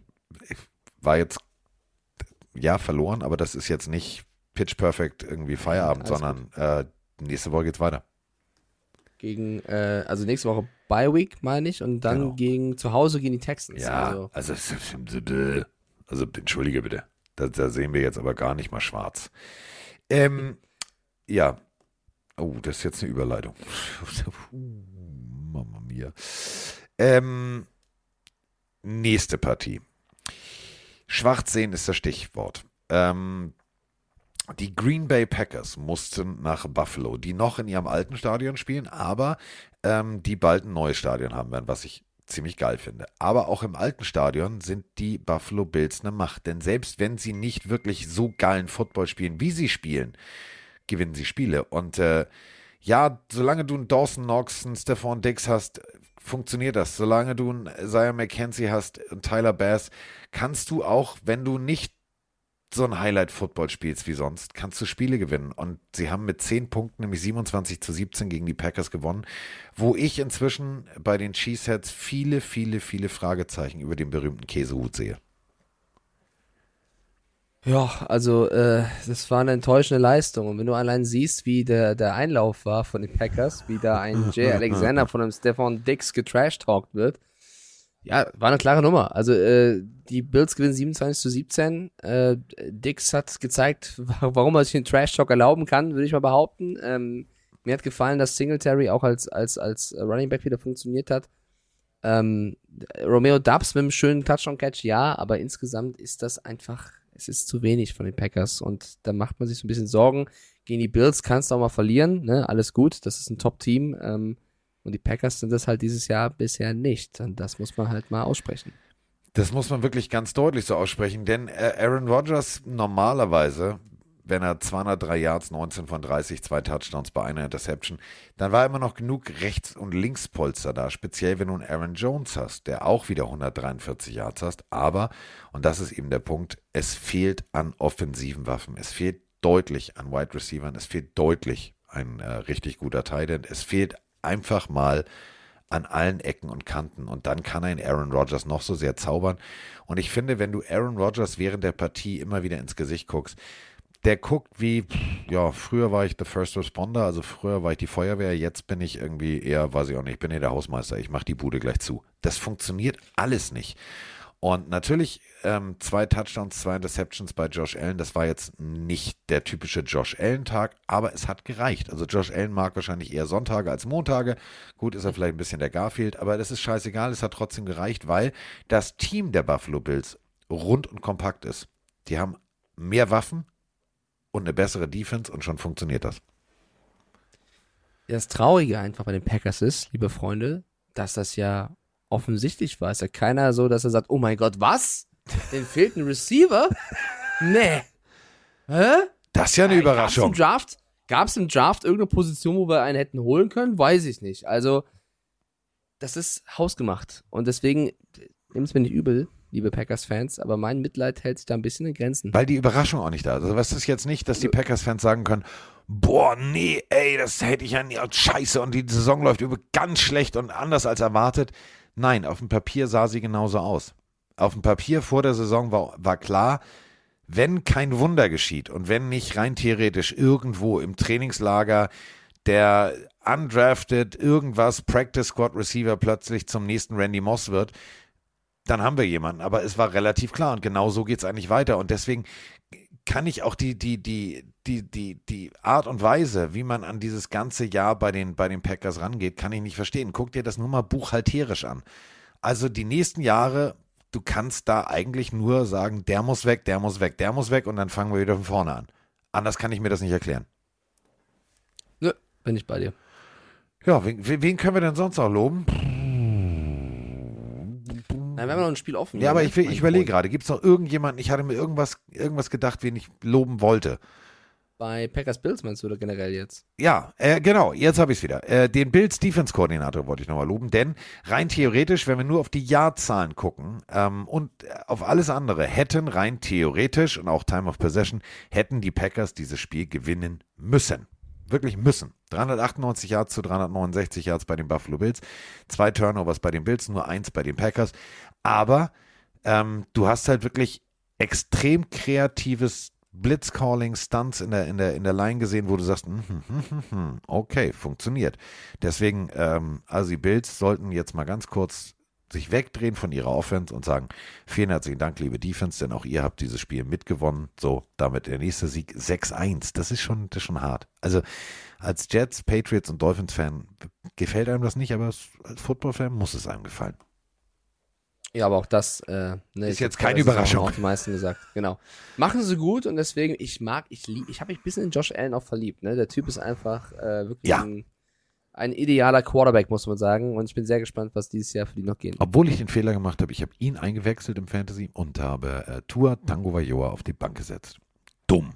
Gut, aber das, das äh, Ja. konnte keiner vorher sehen. Nein, ne? das konnte keiner, aber das ist trotzdem ärgerlich. Ärgerlich, ärgerlich, ärgerlich. So, kommen wir zur nächsten Partie. Ich äh, breche das mal runter. Die Wir mögen sie nicht mehr Cleveland Browns mit äh, einer äh, extrem guten Defense, die statistisch gesehen, ja, im Verhältnis, ich addiere das mal in den ganzen Rubriken, da sind sie sieben, da sind sie neun, da sind sie. Also sie sind goldener Mittelschnitt der NFL. Sie haben aber Miles Garrett, der gefühlt in jedem Spiel irgendwie den Quarterback unter Druck setzt oder zu Fall bringt.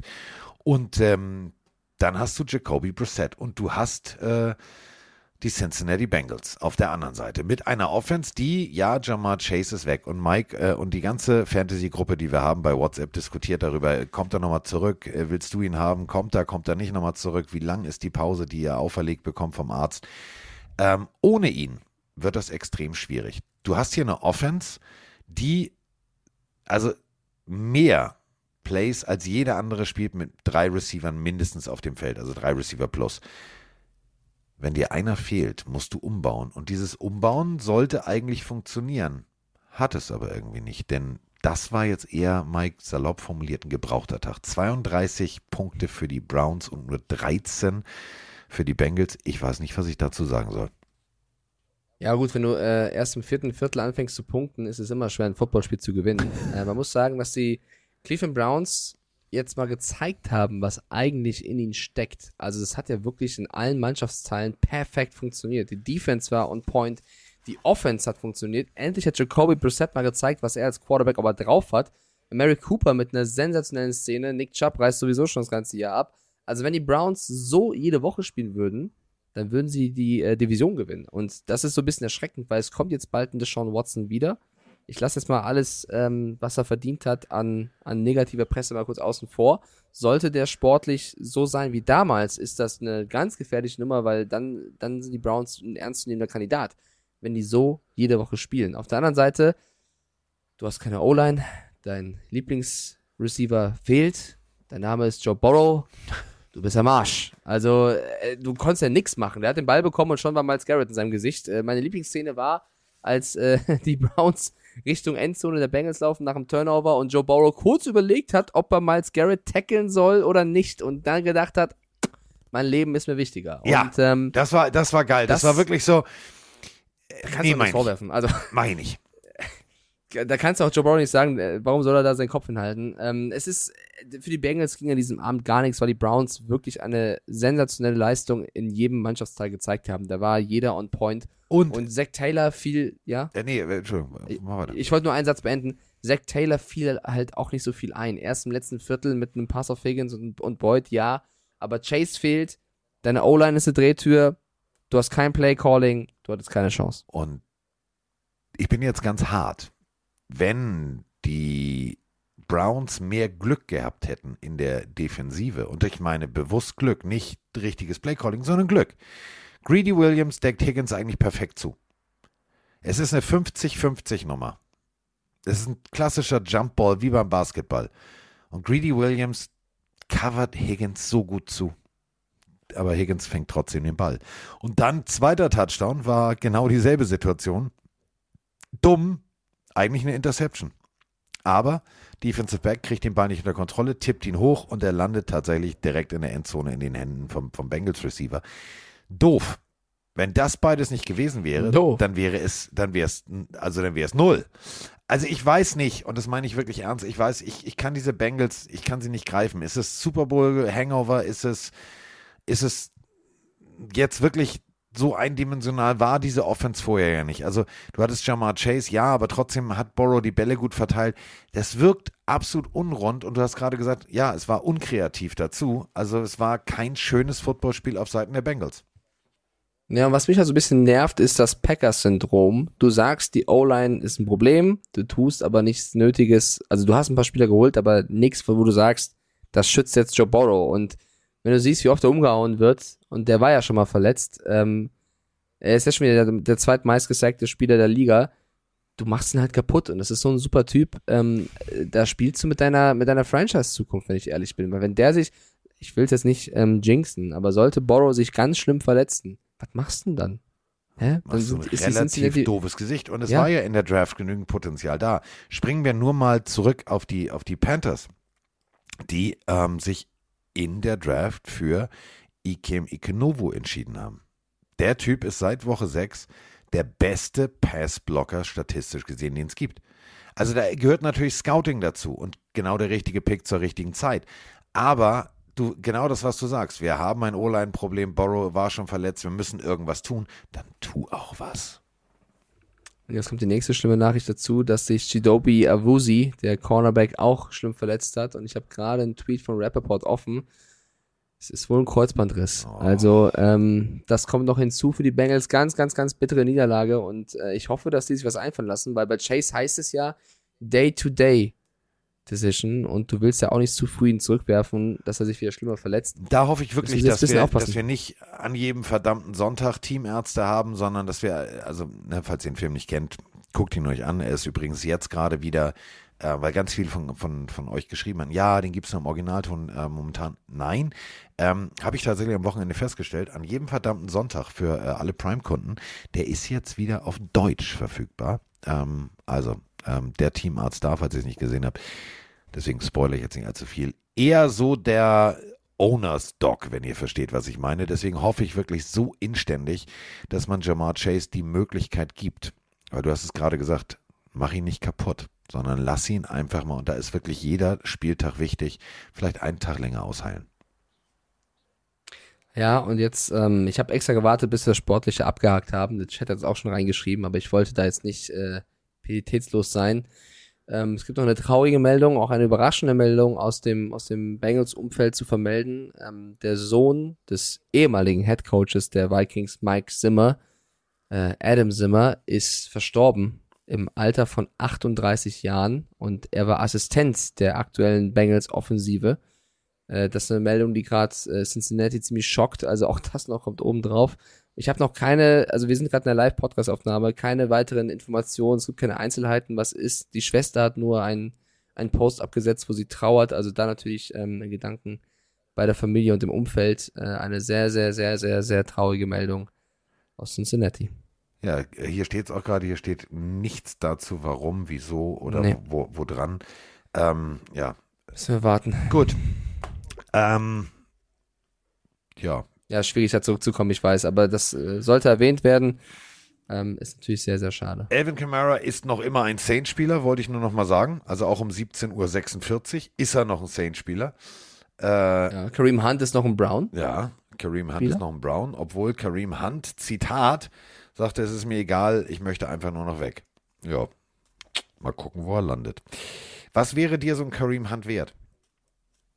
Nix. Ich habe keinen Bock auf Spieler, die in Hotels sich so verhalten. Ich will keinen Kareem Hunt in meinem Team. Okay, du hast vorhin gerade gesagt, lassen wir bei Deshaun Watson mal die ganzen negativen Geschichten Ja, raus. gut, also ist gut. Nur Dann- sportlich. Dann, wenn du das meinst, nur sportlich, Nur sportlich. Äh, Kareem Hunt ein Viertrunden-Pick. Wenn du gut drauf bist und Kapital hast, vielleicht ein Drittrunden-Pick. Aber du müsstest sehr, sehr needy sein, weil ich glaube, die meisten ähm, haben gute Running Backs und er will sicherlich irgendwo hin, wo er der Erste wird. Und die, die einen Running. Back brauchen, wie zum Beispiel die Rams, die haben ja immer geschrien, Fakten am Picks, die sind ja alle schon weg. Deswegen äh, Ich bin schwierig gespannt. Also ähm, werden wir natürlich dann am Freitag nochmal drüber sprechen, denn äh, bis heute Abend deutscher Zeit 21 Uhr können wir das hier jetzt nicht in die Länge ziehen, denn äh, es ist jetzt schon 17.47 wir müssen- Uhr. Wir müssen was? Wir müssen noch Unser- Donnerstag unser- tippen.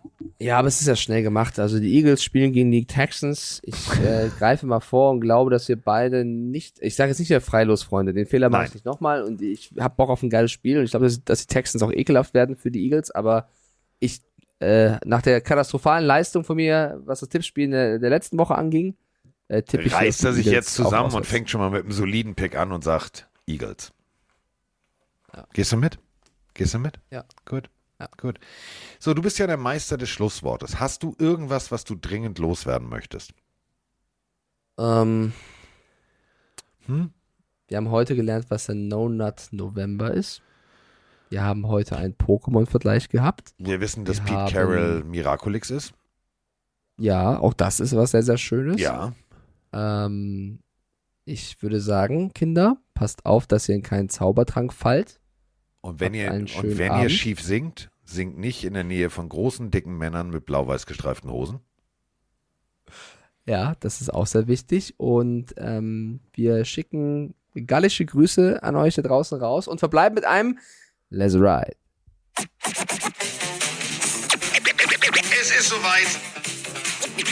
Pille für den Mann. Die Pille für den Mann. Carsten Spengemann. Mike Stieflagen. Ist in der Haus. Der Haus. Ja. Wir sind jetzt raus. Tschüss.